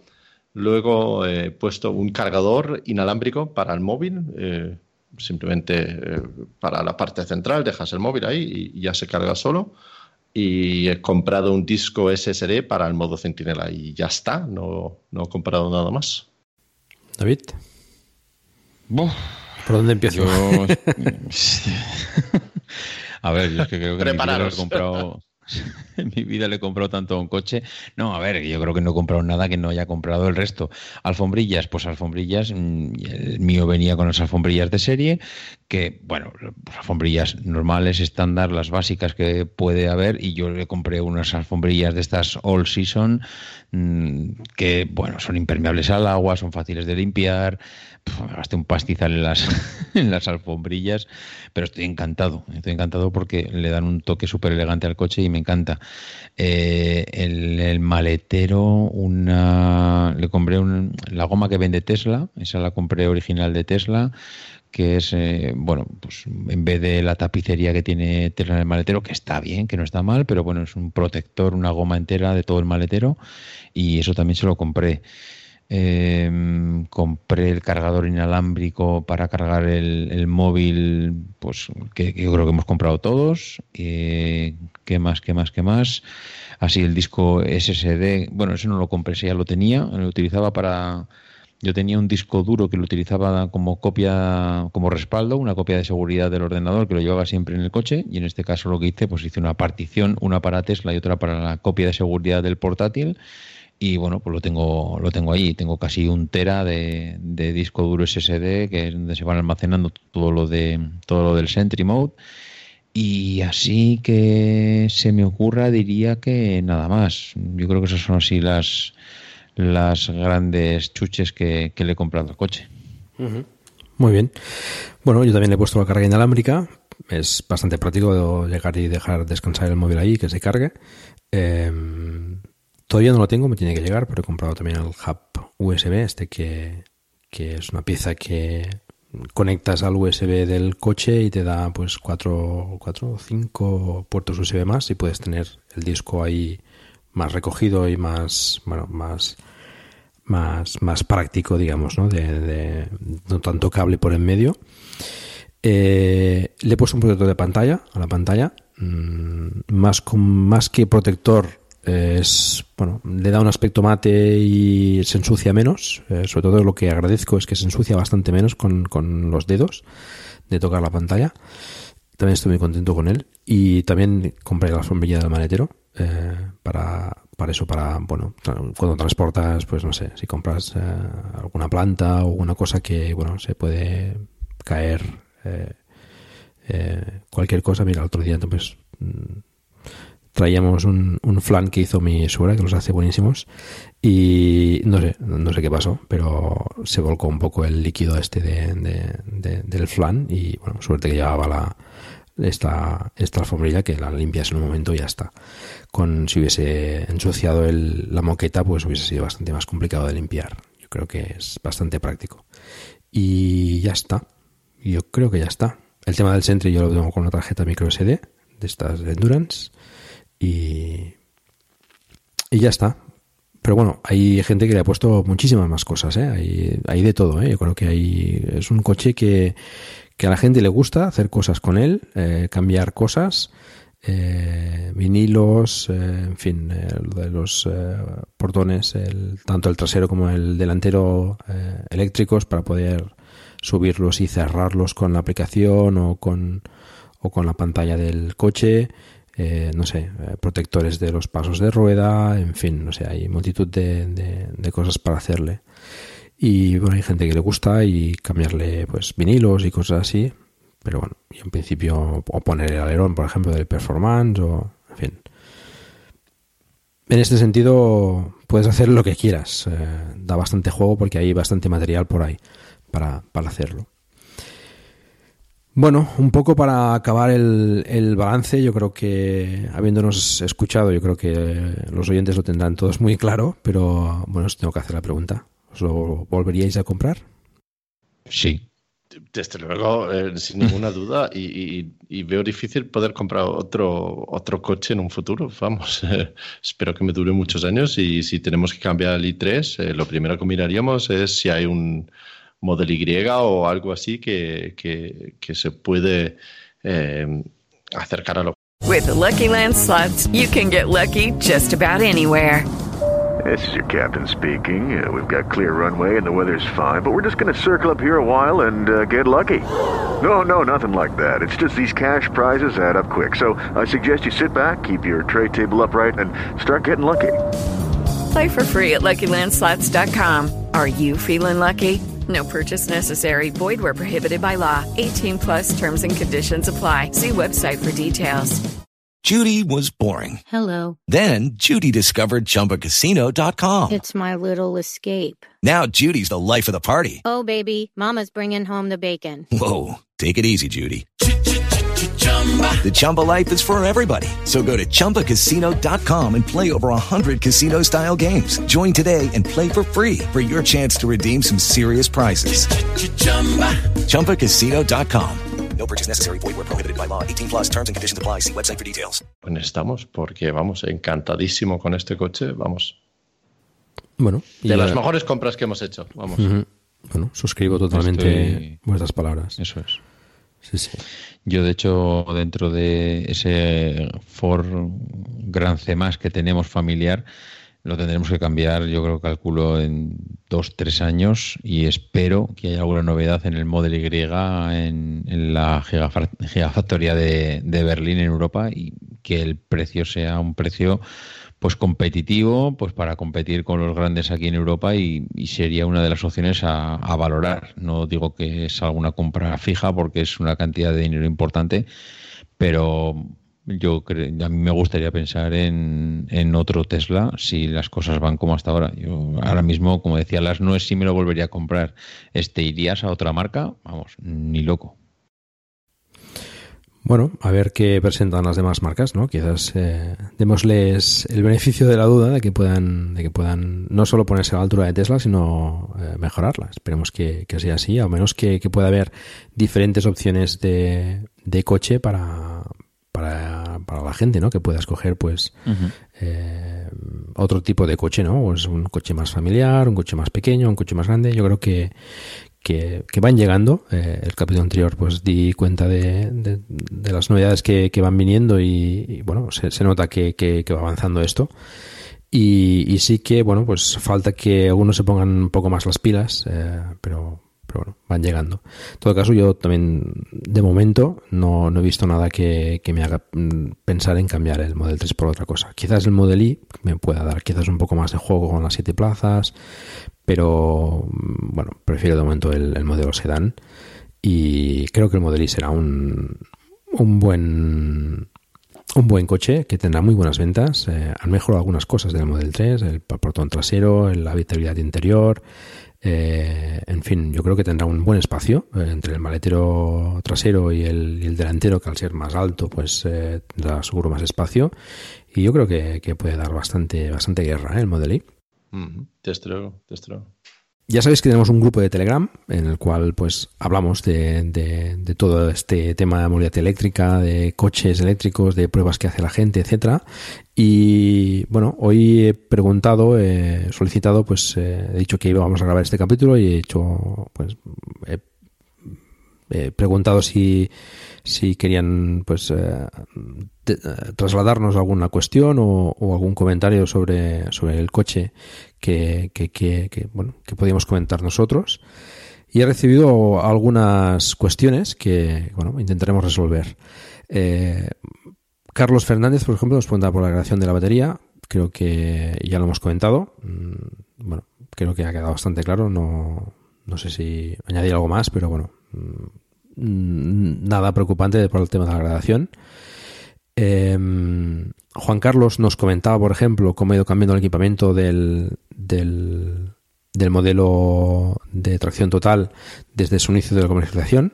Em, David, comentabas, por ejemplo, el otro día en el capítulo de perspectiva, ¿no? El, tema de la reducción de costes y cómo ha afectado esto a, a, las ventas ¿no? de, la gente, pues eh, el ahorro en algunos eh, en algunos accesorios que ya vienen con el coche. Mm, por ejemplo pues el clip de este del, de sujetar las bolsas en el, en el fraletero.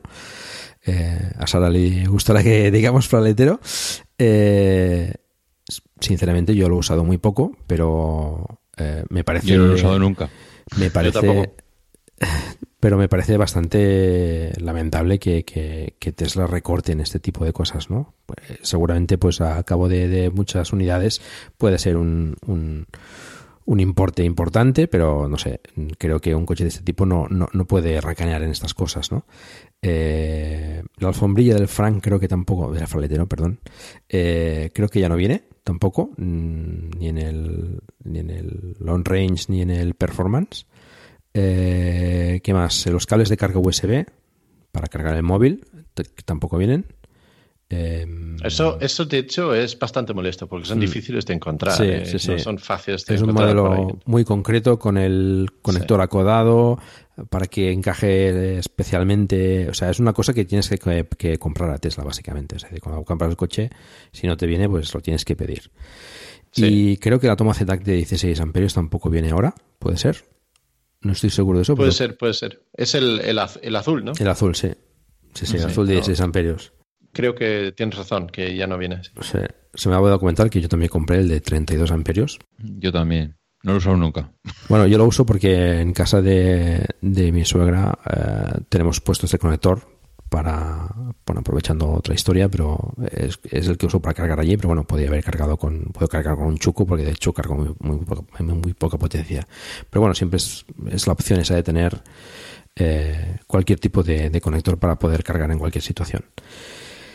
Bueno, creo que ya está. Eh, mm, bueno, ¿qué quieres que os diga? A mí no me parece bien que se haya recortado en según qué cosas, eh, más cuando ya venían en un principio, ¿no? Mm, sí que es cierto que el precio ha, ha bajado un poco, pero bueno, no sé, por el, por el, por el importe que se, que se paga por el coche, yo creo que... Yo creo, creo, Paco, que fueron medidas de emergencia en una época muy concreta donde yo creo que hasta el propio Elon vio, vio peligrar la empresa o la continuidad porque realmente los números no salían. Puede ser, puede y, creo que eh, se ven ahora, o sea, han empezado a ver hace unos pocos meses, pero creo que vienen de, esa época del año pasado. Yo diría que dadas las perspectivas que tiene ahora mismo Tesla en cuanto a la evolución, tanto en bolsa como las entregas, batiendo récords, eh, siendo solvente, ganando dinero, yo no esperaría más recortes. Yo me sorprendería mucho que Tesla siga recortando en este tipo de cosas no te digo que las vuelva a poner, porque una vez que ya recortas, esto seguramente no volverá, pero no sé lo que opinará Lars, pero yo diría que no seguirán los recortes. A ver, es muy fácil para mí decir que son tonterías los recortes porque yo tengo todos. No, no, no a mí no se me ha recortado nada, entonces no quiero ser eh, eh, insensato en esto, ¿no? Que, sabes, entiendo que a alguien que le entregan un coche ahora que ha pagado 60, 70 mil euros por ese coche, que le molesta que no tenga algunos de esos pequeños detalles que parecen que, jolín, Tesla, ponlos, que no te cuesta nada, ¿no? Pero realmente a alguien le va a afectar el uso del coche o le va a afectar el placer de tener coche, le va a afectar en algo y, y es algo que gastándose 50 euros en accesorios no se puede arreglar ¿qué quieres que te diga? Yo creo que son cosas pequeñas que se le da demasiada importancia a esto.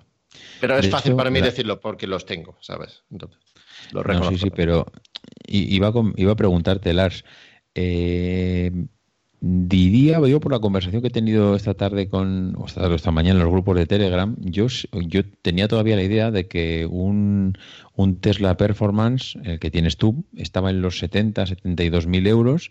Me han corregido, me han dicho que no, que ahora está 5 mil, 6 mil euros más barato. Y esos 5.000, 6.000 euros más barato han supuesto quitarle estas cuatro tonterías. Creo que sale, sale ganando el que compra hoy en día un Performance 6.000 euros más barato y lo que dices tú, que por 50, 100, 200 euros puede comprar esas cuatro cosas, pero se ha ahorrado 6.000 euros en la rebaja que le han pegado al coche. Bueno, no he mirado exactamente la diferencia de precio porque depende un eh, poquito. más o menos, sí. Bueno, depende porque ahora mismo te dan el autopilot incluido, pero antes tenías que comprar el autopilot mejorado. Entonces los precios no, siempre son 100% comparables. Yo he mirado y si tuviera que comparar, comprar la misma configuración que, que tengo yo hoy en día, me costaría 3.000 euros menos. Eh, entonces depende un poquito de la configuración y las extras que pones al coche y los colores, etcétera. Eh, que te bajen el precio. Pero eh, no han recortado esas cosas a la vez que han bajado el precio. Son dos cosas independientes, pero para el usuario yo creo que te compras el coche hoy en día con la bajada de precio y con las mm, cositas así quitados y creo que el, el valor para el usuario es mayor de lo que compras hoy en día. Mm. Ok. Vale, avanzamos. Em, bueno, Pedro, Pedro GV, no sé si es García Virgil, creo que es Virgil, eso creo que sí. Eh, pero bueno, Pedro GV eh, nos ha hecho una serie de preguntas que yo creo que darían para otro capítulo, pero bueno, vamos a intentar contestarlas un poco, un poco rápido. Algunas de ellas ya las hemos contestado durante, durante el capítulo de hoy. Eh, ¿Qué problemas reales del día a día te has encontrado? Mm, carga en sub, carga fuera de casa. Mm, bueno, nada. La verdad es que yo, no he encontrado ningún problema de carga ni, ni nada por el estilo. He estado en uno, un cargador que no funcionaba, he tenido que ir a otro, eh, uno de marca, eh, no, no, me acuerdo, Repsol, Ibil, algo así. Eh, y he tenido que ir a otro y desviarme 20 kilómetros una sola vez en el viaje de Pamplona, pero eso ha sido lo único. Yo ninguno, la verdad es que de todos los que, he visitado y como he dicho en, en, verano, en el verano pasado, pues estuve en Francia, Italia, y en ninguno tuve ningún problema. El único que he tenido problema ha sido en el de, en el de casa de Paco, en Girona, en Caldas de Malavella, porque y fue el domingo pasado, que es la primera vez que conecto el coche y cuando ya nos marchábamos a tomar un café, eh, miré la aplicación y estaba cargando a una velocidad bajísima, estaba cargando a 100, 120, 130 kilómetros hora y, me di la vuelta porque no me cuadraba, porque eh, por el tanto por ciento de batería que tenía tenía que cargar a mucho más y lo que hice es cambiarlo de poste al que estaba al lado y inmediatamente comenzó a cargar. Igual lo hubiese desenchufado y vuelto a enchufar en el mismo poste y, hubiese vuelto a cargar normal, posiblemente, pero bueno. Es y es la primera vez en un año que, que he tenido que hacer una cosa así, pero vamos, eso no es ni siquiera un problema. Sí, sí. ¿Qué más? ¿Qué echas en falta tras el uso realista después de este tiempo? Bueno, lo hemos comentado antes en los aspectos negativos, ¿no? Pero vamos, nada, tampoco nada especial. Nada destacable. Hmm. ¿Qué tenías en otros coches, combustión o eléctricos, y ahora no tienes en el Model 3, pero tampoco lo echas en falta? Hmm, tampoco... Contaminación. Sí, bueno, pero... Más ruido. ¿Qué, echas en falta? Bueno, no sé. Vibraciones. Reproductor de CDs. Bueno, lo que se ha comentado también un poco de la libertad de poder salir sin preocuparte y tal, pero bueno, tampoco es nada más. Eh, limpieza del interior y estado tras un año, también lo hemos comentado. Si has tenido varios seguros o vas a cambiar tu experiencia personal en oferta y rangos de precios, bueno, aquí las tiene una, una experiencia interesante. Os recomiendo que escuchéis eh, Es Tesla, el podcast que, que hace Lars con, con Ignacio y con Rafael. Nos está enseñando el seguro ahora que no, la carta, la carta de amor que, le envió el seguro. Os lo cuento la historia muy brevemente, ya que, ya que hace la pregunta. Tenía un seguro con Catalano Occidente, me costaba 720 euros al año, con, era, eh, con 200 euros de franquicia. Y eh, sin motivo aparente me mandaron una carta diciendo que a partir del 4 de marzo de 2020 eh, puedo, por favor, salir por la puerta que no quieren hacer más negocio conmigo. Eh, y no, no, entiendo por qué, nunca ha pasado ninguna parte, no he, no he, comunicado nada más con ellos que pagar la factura que me han enviado. Entonces, eh, eh, intentando buscar la razón, no era claro, me he cambiado a la mutua, mutua madrileña, donde, me ahora, donde ahora tengo una póliza de 645 euros con la misma cobertura y 200 euros de franquicia también. Y así. Hmm. Vale. Mm, bueno, yo mm, precisamente hoy he recibido el, el cobro de, bueno, el pago del, del, del, seguro. Yo en mi caso estoy con Regal y creo que eran 500, porque me han subido un pelín de nada, 591 eh, euros creo con franquicia 200 euros. Aquí hay que decir también que depende también de, la edad del conductor, de, la potencia del coche, es decir, lo mismo, por ejemplo, el performance que tienes con, con, el que tenemos nosotros. Eh, hay, mucha variación en lo que puedan ser los seguros, con lo cual tampoco comparéis demasiado en, esto, pero bueno, veis que tampoco es un seguro que sea estratosférico, eh, como podría parecer para un coche de esta potencia. Yo, pagaba más con mi BMW anterior, aunque el coche tenía 10 años de antigüedad. Pues sí, sí. Yo, como decía, he recibido hoy la renovación del seguro de Catalán Occidente. Estaba pagando 540 con franquicia de 200 y me han subido a 560. Mm, pues no sé, porque han querido. Realmente no he llamado ni para preguntar. Es eh, porque han perdido un cliente y tienen que recuperar el dinero de todos los demás. Seguramente, sí. a, mí me han subido, pero no sé cuánto. No, no, lo miré, pero no, no, no lo recuerdo. No, no, nada, nada, nada destacable.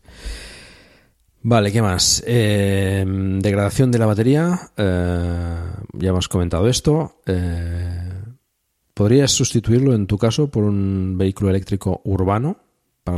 Para la, mayor, parte del uso diario y contando con que quizá necesitarías otro más apropiado para salir de viaje esporádicamente, em, independientemente de las preferencias, y por el uso y necesidades podrías o no utilizar un Zoe o un Mi.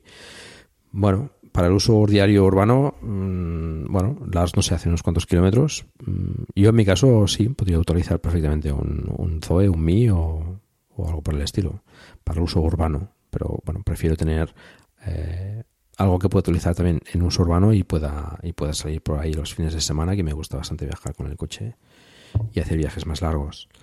Es una opción, también es una opción tener un Zoe, o, un Seat Mii y cuando tienes que hacer un viaje largo, pues alquilar el coche también es otra opción. Sí, se podía, pero em, no sé, yo también, yo gasto dos horas de mi vida, eh, es el tiempo es lo único que nunca nos devuelven, ¿no? Y yo gasto dos horas de mi vida todos los días de lunes a viernes sentado en el coche quiero un sitio que quiero estar en un sitio que no solamente me lleve de A a B, no solamente es un medio de transporte, es un sitio que tiene que ser confortable, eh, seguro eh, y, un sitio donde estoy a gusto. Y eso, aparte de la autonomía y la red de recarga y todo eso, no conozco otro vehículo que me lo da de la misma forma. Poco que decir, totalmente de acuerdo con, con, Lars. Yo podría sustituirlo, pero el placer que me da todos los días, este año todos los días, cuando eh, me he montado en el coche y si me ha puesto esa sonrisita tonta en la cara cuando he salido a la calle con él, creo que no me lo daría ningún otro coche. Es que ahora mismo y lo digo, bueno, sí, me lo daría un Model S y un Model X por el placer de conducirlos. Realmente no porque los necesite, porque seguramente con semejantes coches para moverme por ciudad, una ciudad como Barcelona sería un problema seguramente en, varias situaciones. Pero no me lo, no me lo daría. Ahora mismo no, no estoy. Un Porsche Taycan, es decir, un Taycan ahora mismo me daría el placer Hombre, pues si me dices que mm, si me gustaría conducir un Porsche Taycan durante un mes, pues te diría que sí, no te voy a decir que no. Pero estás hablando ya de un vehículo super premium, otro vehículo eléctrico que también tiene un diseño espectacular, que no es lo mismo que un Model 3, un Model 3 que es otra cosa diferente pero estamos hablando de lo que está planteando Pedro, es algo diferente. Coches pequeños de ciudad para moverte. Mm, desde luego no cambiaría mi coche por, por un Zoe más un coche de alquiler de vez en cuando. Prefiero quedarme con lo que tengo. Bueno, aquí cada uno evidentemente tendrá que hacer sus valoraciones y sus necesidades. Eh, ¿Qué más? Espacio para equipaje eh, es suficiente. Mm, bueno, lo hemos comentado. Has echado en falta más volumen disponible. No, se adaptan bien los bultos a pesar de no tener portón. También hemos comentado, en principio las maletas caen perfectamente. Eh, bueno, no sé, si tienes que meter pues un escritorio del siglo XV, pues lo mismo no te quepa. El del Ikea sí, porque vendrá desmontado, solamente lo podrás meter. Es verdad, es verdad. Eh, ¿Para qué utilizas el maletero delantero? Lo hemos comentado. David, yo lo tengo vacío, normalmente. Mm, ah, sí, ¿eh? Sí, bueno, lo uso en caso de necesidad, pero los cables los llevo siempre en el, en el cofre de, atrás.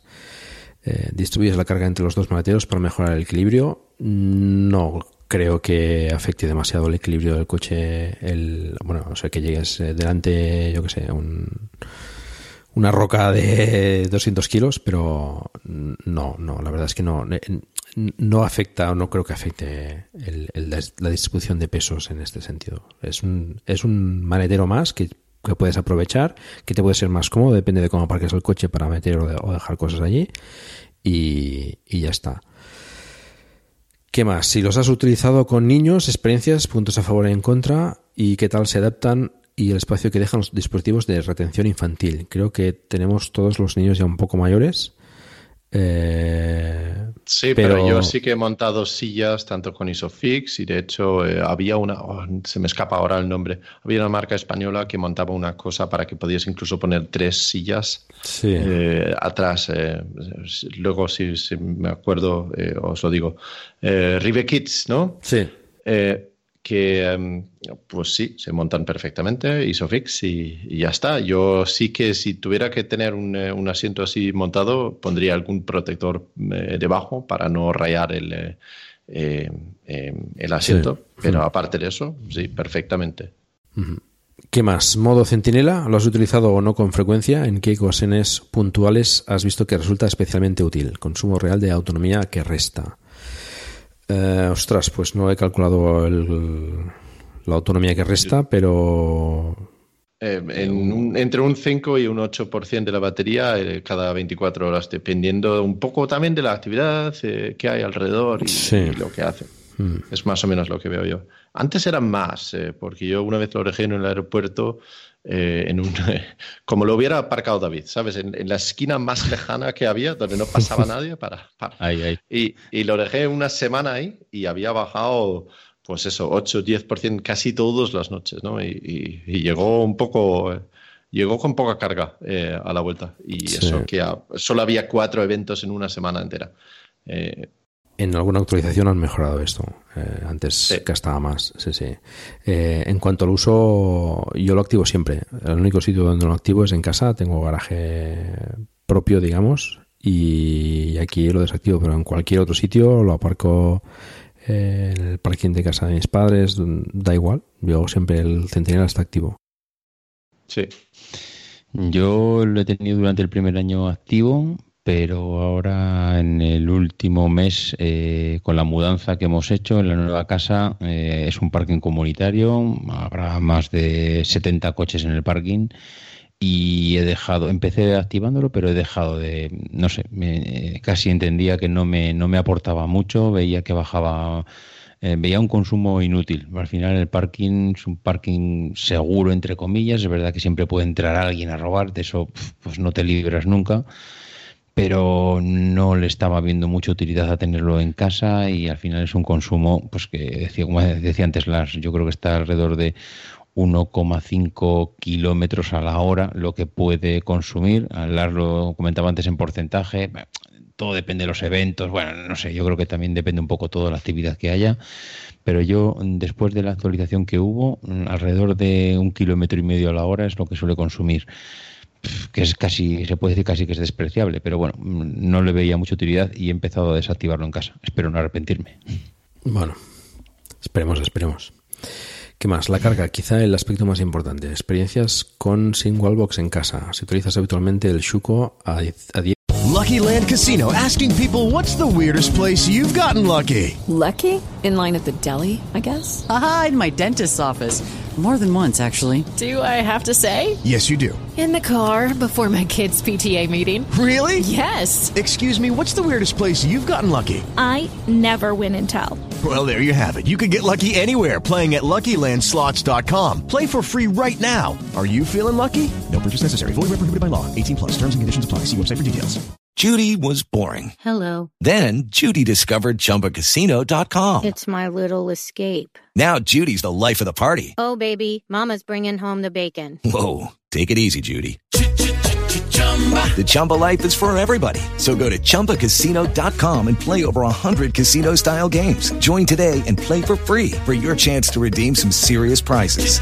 chumba ChumbaCasino.com. No purchase necessary. Void where prohibited by law. 18 plus terms and conditions apply. See website for details. 10, 16 amperios. Eh, Shuko, no utilicéis más de 13 amperios. Si utilizas 16, que sea por poco tiempo, máximo dos horas. Um, y dice si echas en falta o no la carga rápida en casa. No, no, no. Y lo hemos contado más una vez. Con un yo creo que es suficiente para cargar. El Wallbox te da más comodidad para el hecho de que tienes ya una manguera que llegas, conectas y ya está. Pero por necesidad, yo creo que la potencia que carga el Chuco y el cargador ocasional del coche es suficiente para la mayoría de personas. Depende de los kilómetros que hagas. Si necesitas hacer 300 kilómetros al día, pues eh, necesitarás un wallbox. Yo carga, carga rápida mm, no creo que sea excesivamente necesaria en, la inmensa mayoría de casos. Nosotros sí que necesitamos un wallbox porque con dos eh, coches eléctricos y eh, yo hago 100 kilómetros todos los días, mi mujer hace 60 o, o más quizás y entonces para cargar los dos a veces, si llegamos tarde a casa, pues no, no me da suficiente con solamente el Shuko, a veces tengo que cargar a, a 20 amperios o 24 amperios para eh, asegurar tener suficiente para el día siguiente según, eh, según cómo, cómo, va cada día. Eh, pero eso también es por, con dos coches eléctricos y haciendo bastante kilómetros los dos. Bueno, lo de siempre.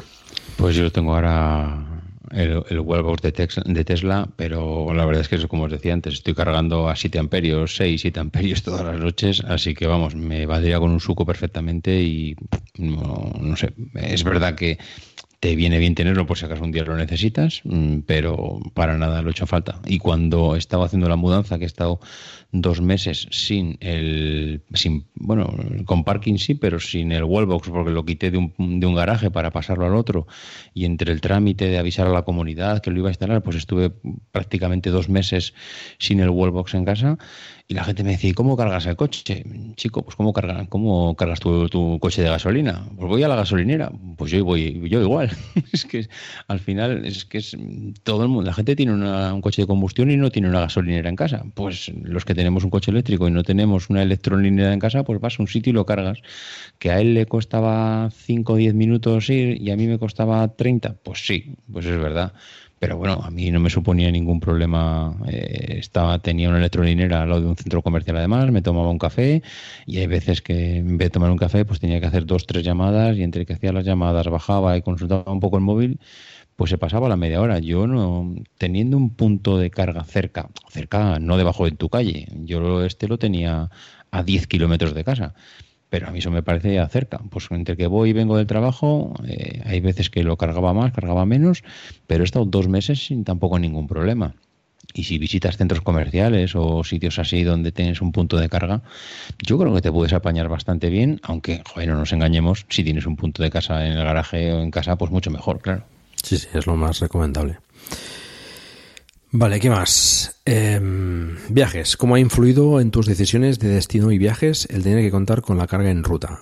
¿Has elegido un destino de vacaciones o has rechazado alguno por contar o no con la carga, tanto en destino como en ruta? ¿Has viajado por zonas sin buena red de carga? ¿Experiencias, problemas o no? Hemos comentado un poco antes el tema de, los viajes. Eh, me parece interesante esta pregunta de si ha influido eh, las decisiones de, los viajes, eh, del hecho de tener en el destino una carga o no. Mm, en mi caso no. Eh, yo prefiero buscar sitios donde se pueda cargar el coche, pero no haber encontrado ninguno no me ha supuesto no, no haber ido a ese sitio.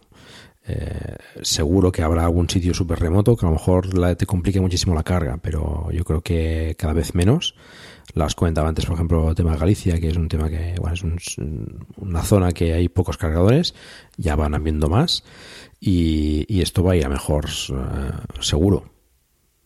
No sé qué mm. opináis. Yo, si puedo elegir un hotel con cargador, lo hago también, porque primero prefiero dejar mi dinero en un hotel que se preocupa por tener un cargador y segundo por la, la comodidad. Pero eh, muchas veces también, aunque no está marcado que tiene un cargador, llamas y preguntas si tienen un enchufe o otra forma de cargar. Y muchísimas veces eso también, también hay. Entonces, eh, pocas veces he rechazado ir a un hotel eh, por eso. Tampoco es que si quiero ir a una zona y, y hay un hotel y no tienen cargador, pues voy ahí también. Tampoco pasa nada. Pues yo, yo lo mismo. La verdad es que siempre procuro ir a un sitio por premiarles a ellos. Es decir, elijo tu sitio porque tienes un, un, punto de carga para vehículos eléctricos. Te preocupa, aunque solo te preocupe por ganar clientes, da igual, pero por lo menos te has molestado en, ponerlo. Y bueno, pues no sé, el otro día estuve, tuve que hacer un, un viaje desde Barcelona hasta Vaqueira. Mm, y bueno, miras un poco la zona, había un restaurante eh, o sea, tenía que comer en un restaurante y vi en un pueblecito pequeño donde había un punto de carga y me fui a comer allí. Y estuve en ese pueblo que estaba al lado de Vaqueira y pues mira, pues eh, al final en ese pueblo se habían preocupado por poner un par de wallbox de Tesla, de Tesla allí y pues eh, allí estuve comiendo tranquilamente mientras el coche cargaba, que cargaba lento, pero da igual, no me, no me importaba. El coche mientras en vez de estar parado pues cargó 20 o 30 kilómetros en ese rato que estuve allí, pues ya me vale no, no sé, no, no, no, me ha condicionado lo que decías tú, Paco. Si lo tiene, perfecto. Si no lo tiene, bueno, pues voy igualmente porque tengo otros sitios donde cargar. Sí, sí. Arties, ¿no? Es la localidad donde... Sí. sí, Vi, vi, curiosamente esos dos de Destination Charger hace dos o tres años allí. ¿Ah, ¿sí? hace, tiempo, sí, sí, todavía no tenía el Tesla ni nada y dije, mira, mira dónde hay un punto de carga, interesante. Vale, ¿qué más? Eh, Luces de niebla, ¿las lleva? Mm, sí. Eh, todos tenemos equipamiento premium. Creo que ahora estoy confundido con el Premium Plus del SR. No sé si lleva las los luces antiniebla o no. No, dice no, no las lleva ya.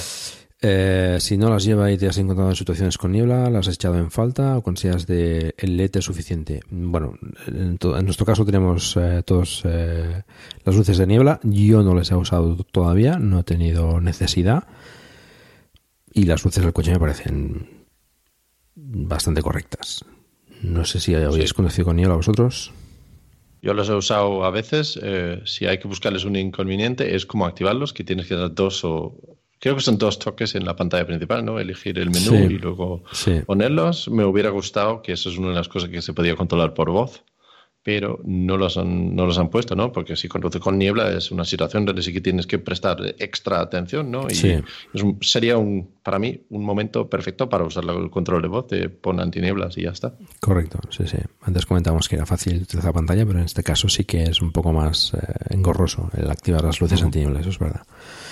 Eh, ¿Qué más? Mantenimiento. ¿Qué operaciones de mantenimiento debéis hacer? Lo hemos comentado. Eh, ¿Cuáles podríais demorar o evitar? Mm, bueno, no hay nada que hacerle al coche, excepto eso. Mm, neumáticos y los limpias y poca cosa más.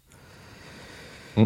Y bueno, sí que seguramente el líquido de frenos, pues al cabo de entonces, quizás, quizás tres o cuatro años habrá que, revisarlo y cambiarlo, pero más por caducidad del, del, líquido que no pas por que no más salido el catalán ahí, que no por, por, el, por el hecho de que se gaste o, se use, porque se suele usar más el, el, motor. O sea, de hecho es conveniente de tanto en tanto apretar un poco más para, para que los frenos se, se, usen un poco y no, y no se, se queden, eh, ¿cómo se llama? Eh, Bloqueados. Sí, bueno. Eh, oxidados. Oxidados, exacto, me salía la palabra. Eh, actualizaciones de software, ¿en qué mejor el coche desde que lo compraste? Bueno, mm, y creo que hemos contestado ampliamente esta pregunta. Eh, me gustaría que hablaseis especialmente de las que mejoran el rendimiento y la autonomía del vehículo. Eh, bueno, mm, la autonomía, diría que no me suena que hayan hecho ninguna actualización que haya mejorado la autonomía. Hicieron uno para el. Eh, que no sé si solamente afectaba al, de motor trasero, que hay pocos en España, eh, que por lo menos en Estados Unidos subieron de 500, 510 a 525, alguna cosa así. Creo que. No estoy seguro eh, de los números exactos. yo, desde luego, en el mío, en el performance, no, no me han añadido más. Sí que han añadido potencia, pero es marginal y no, no lo noto en el uso día a día. ¿Consideráis que las actualizaciones de software contribuyen a la longevidad o degradación del vehículo y sus partes? ¿Por qué y en qué medida? Bueno, las actualizaciones contribuyen a que, a que tengas una percepción diferente del coche cada vez y que vaya mejorando. Mm, longevidad, bueno, seguramente de, la batería sí. Eh, será cada vez mejor cuidada eh, del resto del vehículo, pues eh, seguramente también. Eh, pues mejoraron, por ejemplo, con actualización el tema de la frenada, que mejoraron el, espacio de frenada. hemos comentado también el tema de la calefacción, ¿no? o del aire acondicionado, que mejoraron el tema de los olores. O sea, yo creo que, que sí, que, que, todo lo que pueden hacer remotamente lo hacen, que, que fallos que van viendo los van mejorando en la línea de producción y, los que son trasladables por software a, los clientes pues lo hacen sin, ninguna duda. También creo que mejora el, valor de reventa del coche comparado con un coche que 10 eh, años después no se ha actualizado nada y es, es exactamente igual que como, como era hace 10 años, ¿no? Tú hoy en día compras un Model S fabricado en 2013 o de los primeros y tiene muchas de las funcionalidades que tenemos actualmente, que son que es de lo más moderno, ¿no? Entonces yo creo que mejora notablemente el valor de reventa porque se puede actualizar, ¿no? Compárate, imagínate comprar ahora un móvil de segunda mano que no había sido actualizado en dos años el software, ¿no? Sería impensable. Sí, sí. ¿Cómo ha mejorado la red de, de superchargers, tanto en despliegue como en velocidad de carga, conectores, medidas de seguridad o de control del tiempo de uso para mejorar la rotación? Bueno, eh, se, han, se han montado nuevos superchargers, no demasiados, pero en España bueno, faltan algunos. El de Torre la Vega, el de Sevilla, desde que digo que desde que tenemos el coche, ¿no? El de Torre la Vega, el de Sevilla y yo diría que ninguno más, ¿no? Dos en este año. De Santander también. Bueno, digo Torre la Vega es el de Santander. Bueno, vale, sí. Em, eh, había alguno más, eh, no me acuerdo ya, pero cuatro, o cinco me parece que han. Ah, bueno, sí, el de nuevos, nuevos Ministerios de Madrid, ese también tres. Eh, no sé, ahora mismo no recuerdo ninguno nuevo en este, en este año que tenemos el coche. Pero sí que la mejora de velocidad de 120 a 150 junto con el hecho de que se precalienta la batería cuando estás cerca de uno, sí que se nota y acorta algo eh, el tiempo de recarga. Eh, y como comenté antes, el que han puesto en Sevilla nos hubiera servido bien en septiembre cuando estábamos en Portugal y nos hubiera cortado el viaje porque podíamos haber pasado por Sevilla y meter, subir hacia Lisboa para, para hacer una ruta pues, más corta para volver. Y el hecho de aumentar la potencia también pues aumenta el tema que comentaba Pedro de la rotación. Es decir, cuando antes cargues, pues antes te irás. Tesla te avisa en el, móvil de que el coche pues ha alcanzado ya el nivel de carga suficiente y si está ocupado por más del 50% de los puestos de carga y sigues cargando el coche, pues te, aplicará unas unas eh, em, unas eh, penalizaciones. Eh, no sé si estaba no recuerdo el coste ahora mismo, pero, bueno, te, anima a que, a que saques el coche para que puedan usar los demás. Em, después de un año, repetirías la compra si estuvieses en la misma situación. En caso negativo, ¿qué otra alternativa tomarías? Bueno, ya hemos contestado antes. Eh, repetiríamos todos y la alternativa de momento eh, no quiere decir que no haya para, pues para, para según qué casos y según qué necesidades. Em, pero bueno, de momento Tesla, eh, con, sobre todo con la red de supercargadores, de momento es, difícil de batir. Cuando esté despegada la de Unity, a pesar del precio que, tiene, y ya veremos qué precio se aplicará para sus, sus, eh, marcas que, que la componen, pues ya veremos, eh, ya veremos. Pero en principio las otras marcas mm, tendrán que, ponerse también a, la altura. Eh, Tesla tampoco se va a quedar quieta, es decir, eh, en España creo que hay, pues no sé si son 15 o 20 superchargers más para montar. No, no, recuerdo la cifra, pero Ahora la red de supercarga es correcta, diría. Falta quizás alguno más por la, zona de Galicia, pero es correcta. Se puede viajar relativamente bien, cómodamente, incluso con un SR. Y, la previsión, si vais al mapa de Tesla, pues es que es aumentar eh, pues unos cuantos más. Eh, yo creo que, en ese sentido es una ventaja importante al resto de fabricantes. Desde luego, y no solamente eh, por tener la red, también es la facilidad. Llegas, enchufas y se carga y, te olvidas. Eh, con otros eh, necesitas llaveros, aplicaciones de móviles, membresía, gimcanas, todo para, para, cargar a veces. Y, y, la experiencia para el usuario es en muchos casos muy inferior. Eh, independientemente de precio y velocidad de carga.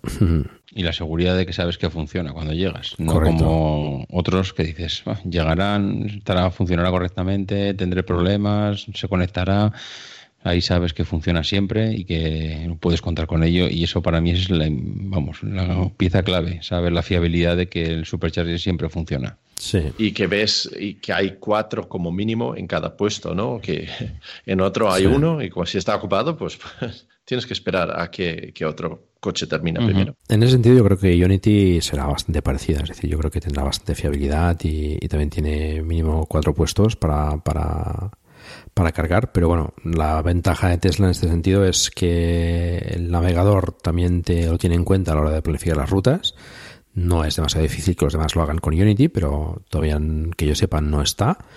Eh, y también te dice la ocupación en el mismo coche del supercargador. Es decir, en, sitios, por ejemplo, que hay dos eh, cercanos, pues por ejemplo aquí en Gerona está el de el que está dentro de la ciudad y el que está en Caldas de Malavilla, pues bueno, puedes decidir si el de Girona teóricamente te tendría que ir mejor, pero está ocupado o, o bastante ocupado, pues te vas al otro, ¿no? Esto es importante también de, tenerlo en cuenta a la hora de, planificar las cargas. Sería interesante ver porque en la siguiente actualización que tenemos eh, se va a empezar a mostrar otros cargadores, no solamente los de Tesla, en la pantalla principal. Y no sé si se va a mostrar también la ocupación en, eh, esos cargadores, pero sería interesante ver qué redes van a, incluir, si van a incluir eh, Unity, eh, seguramente en, Holanda tienes el Fastnet, eh, que es otra red hmm. bastante extenso. y aquí en, en, España a mí me gusta la red de Easy Charger, por ejemplo, que espero que algún día pueda ser incorporada en eso, que suelen también tener varias estaciones y que suelen funcionar bastante bien también. Sí, sí. Vale, bueno, pues yo creo que hemos dado un buen repaso, ¿no? Después de un año, pues a, a lo que es el Model 3, a nuestra experiencia con él. Eh, los tres repetiríamos. Y, bueno, si estáis pensando en comprar uno, pues eh, creo que hemos facilitado toda la información posible para, para daros, eh, espero, ese empujón. podéis utilizar los referidos de tanto de David como de, de Lars aunque las va un poco sobrado últimamente de referidos. No, hace falta, podéis perfectamente usar el de, Paco, David. Que, agradezco mucho los referidos que tengo, pero tengo demasiado carga ya, no, no, no, no puedo ni gastarlo entero, así que eh, sentiros libres de, elegir a otro. Bueno, pues ahí tenéis la, posibilidad. Em, pero bueno, sobre todo espero haberos dado entre los tres una, una idea o una perspectiva, em, espero correcta y realista de lo que es eh, usar un vehículo eléctrico como el Model 3, que bueno, en principio pues da bastantes satisfacciones, que tiene sus inconvenientes como todo, pero que eh, las, eh, las cosas positivas pues pesan muchísimo más que las negativas. Em, lo dejamos aquí, ¿os parece? Creo que llevamos ya bastante rato. Eh, no sé si. Es hora de dormir, ¿eh? Sí, yo creo que sí. ¿Os despedís y comentáis dónde os pueden encontrar, David? Sí, bueno, eh, en principio ya sabes que a mí me pueden encontrar fácilmente en Twitter, arroba maxatiné si alguno quiere escuchar alguno de los podcasts que hacemos en la red de Milcar FM, pues aparte de la página de la página web de milcar.fm que tiene todos, no solo los míos, sino todos los que hay. Y bueno, pues eh, darte las gracias Paco, porque ha sido un auténtico placer. Siempre que nos juntamos para hablar de Tesla es un disfrute y gracias a Lars también, que el hombre pues eh, no sé, casi yo creo que no va a poder ni meterse a la cama ya porque tiene que salir para trabajar, dada la hora que es. Así que nada, muchas gracias y daros la, enhorabuena de luego de mi parte a los dos porque hacéis un trabajo excepcional para el tema de la movilidad eléctrica y hay mucha gente que os lo agradece. Muchas gracias a ti también. Lars, ¿dónde te pueden encontrar? Bueno, lo más fácil es buscar Tesla para todos en Google y salimos en Twitter y en YouTube y en página web y todo eso, pero dado que estamos en un podcast, eh, nos faltaría eh, mencionar que hacemos nosotros también un podcast que se llama Es Tesla y en vez de repasar noticias y eso, lo que hacemos es sobre todo contar experiencias personales. Somos tres personas eh, bien distintos. Yo soy de Dinamarca, pero vivo en España. mis compañeros de podcast viven los dos en Estados Unidos, uno en Miami, Miami y otro en California. Eh, el de California es Ignacio, eh, que es español, y eh, en Florida está em, Rafael, que quizás le hayáis visto en YouTube también, como Teslatino. Y hacemos un podcast un, poco ameno cada semana, hablando pues, de nuestras experiencias con Tesla, lo bueno, lo malo, y participan los oyentes también a través de las llamadas, y, esperemos que os guste eso. Rafael lo tuvimos aquí hace, hace un par o tres de capítulos hablando del Cybertruck y también estuvo muy bien. Bueno, pues eh, ya sabéis dónde podéis encontrarlos. Eh, recomendables los podcasts y el canal de YouTube de, David y de, y de Lars respectivamente. Agradeceros también a los dos vuestro tiempo y, bueno, pues eh, todas las aportaciones que habéis hecho a, este capítulo y a, y a muchos otros. Y, nada, nos vemos, espero, en, un próximo capítulo, quizás dentro de un año, a ver cómo vamos evolucionando. Muy bien. Pues muchas gracias, Paco. Venga, un, saludo. Hasta luego. Chao. Y eso es todo. Muchas gracias por el tiempo que habéis dedicado a escucharnos. Os recuerdo que hagáis difusión del vehículo eléctrico en la medida de vuestras posibilidades, por ejemplo, recomendando este podcast o haciendo una reseña en iTunes. Si disfrutas de un vehículo eléctrico, me gustaría mucho que nos enviases un audio con tus impresiones y experiencias para compartirlos con todos. Espero también vuestros comentarios en la página del programa en emilcar.fm barra and Drive, donde también podéis encontrar los medios de contacto conmigo y conocer los otros podcasts de la red. Un saludo y hasta pronto.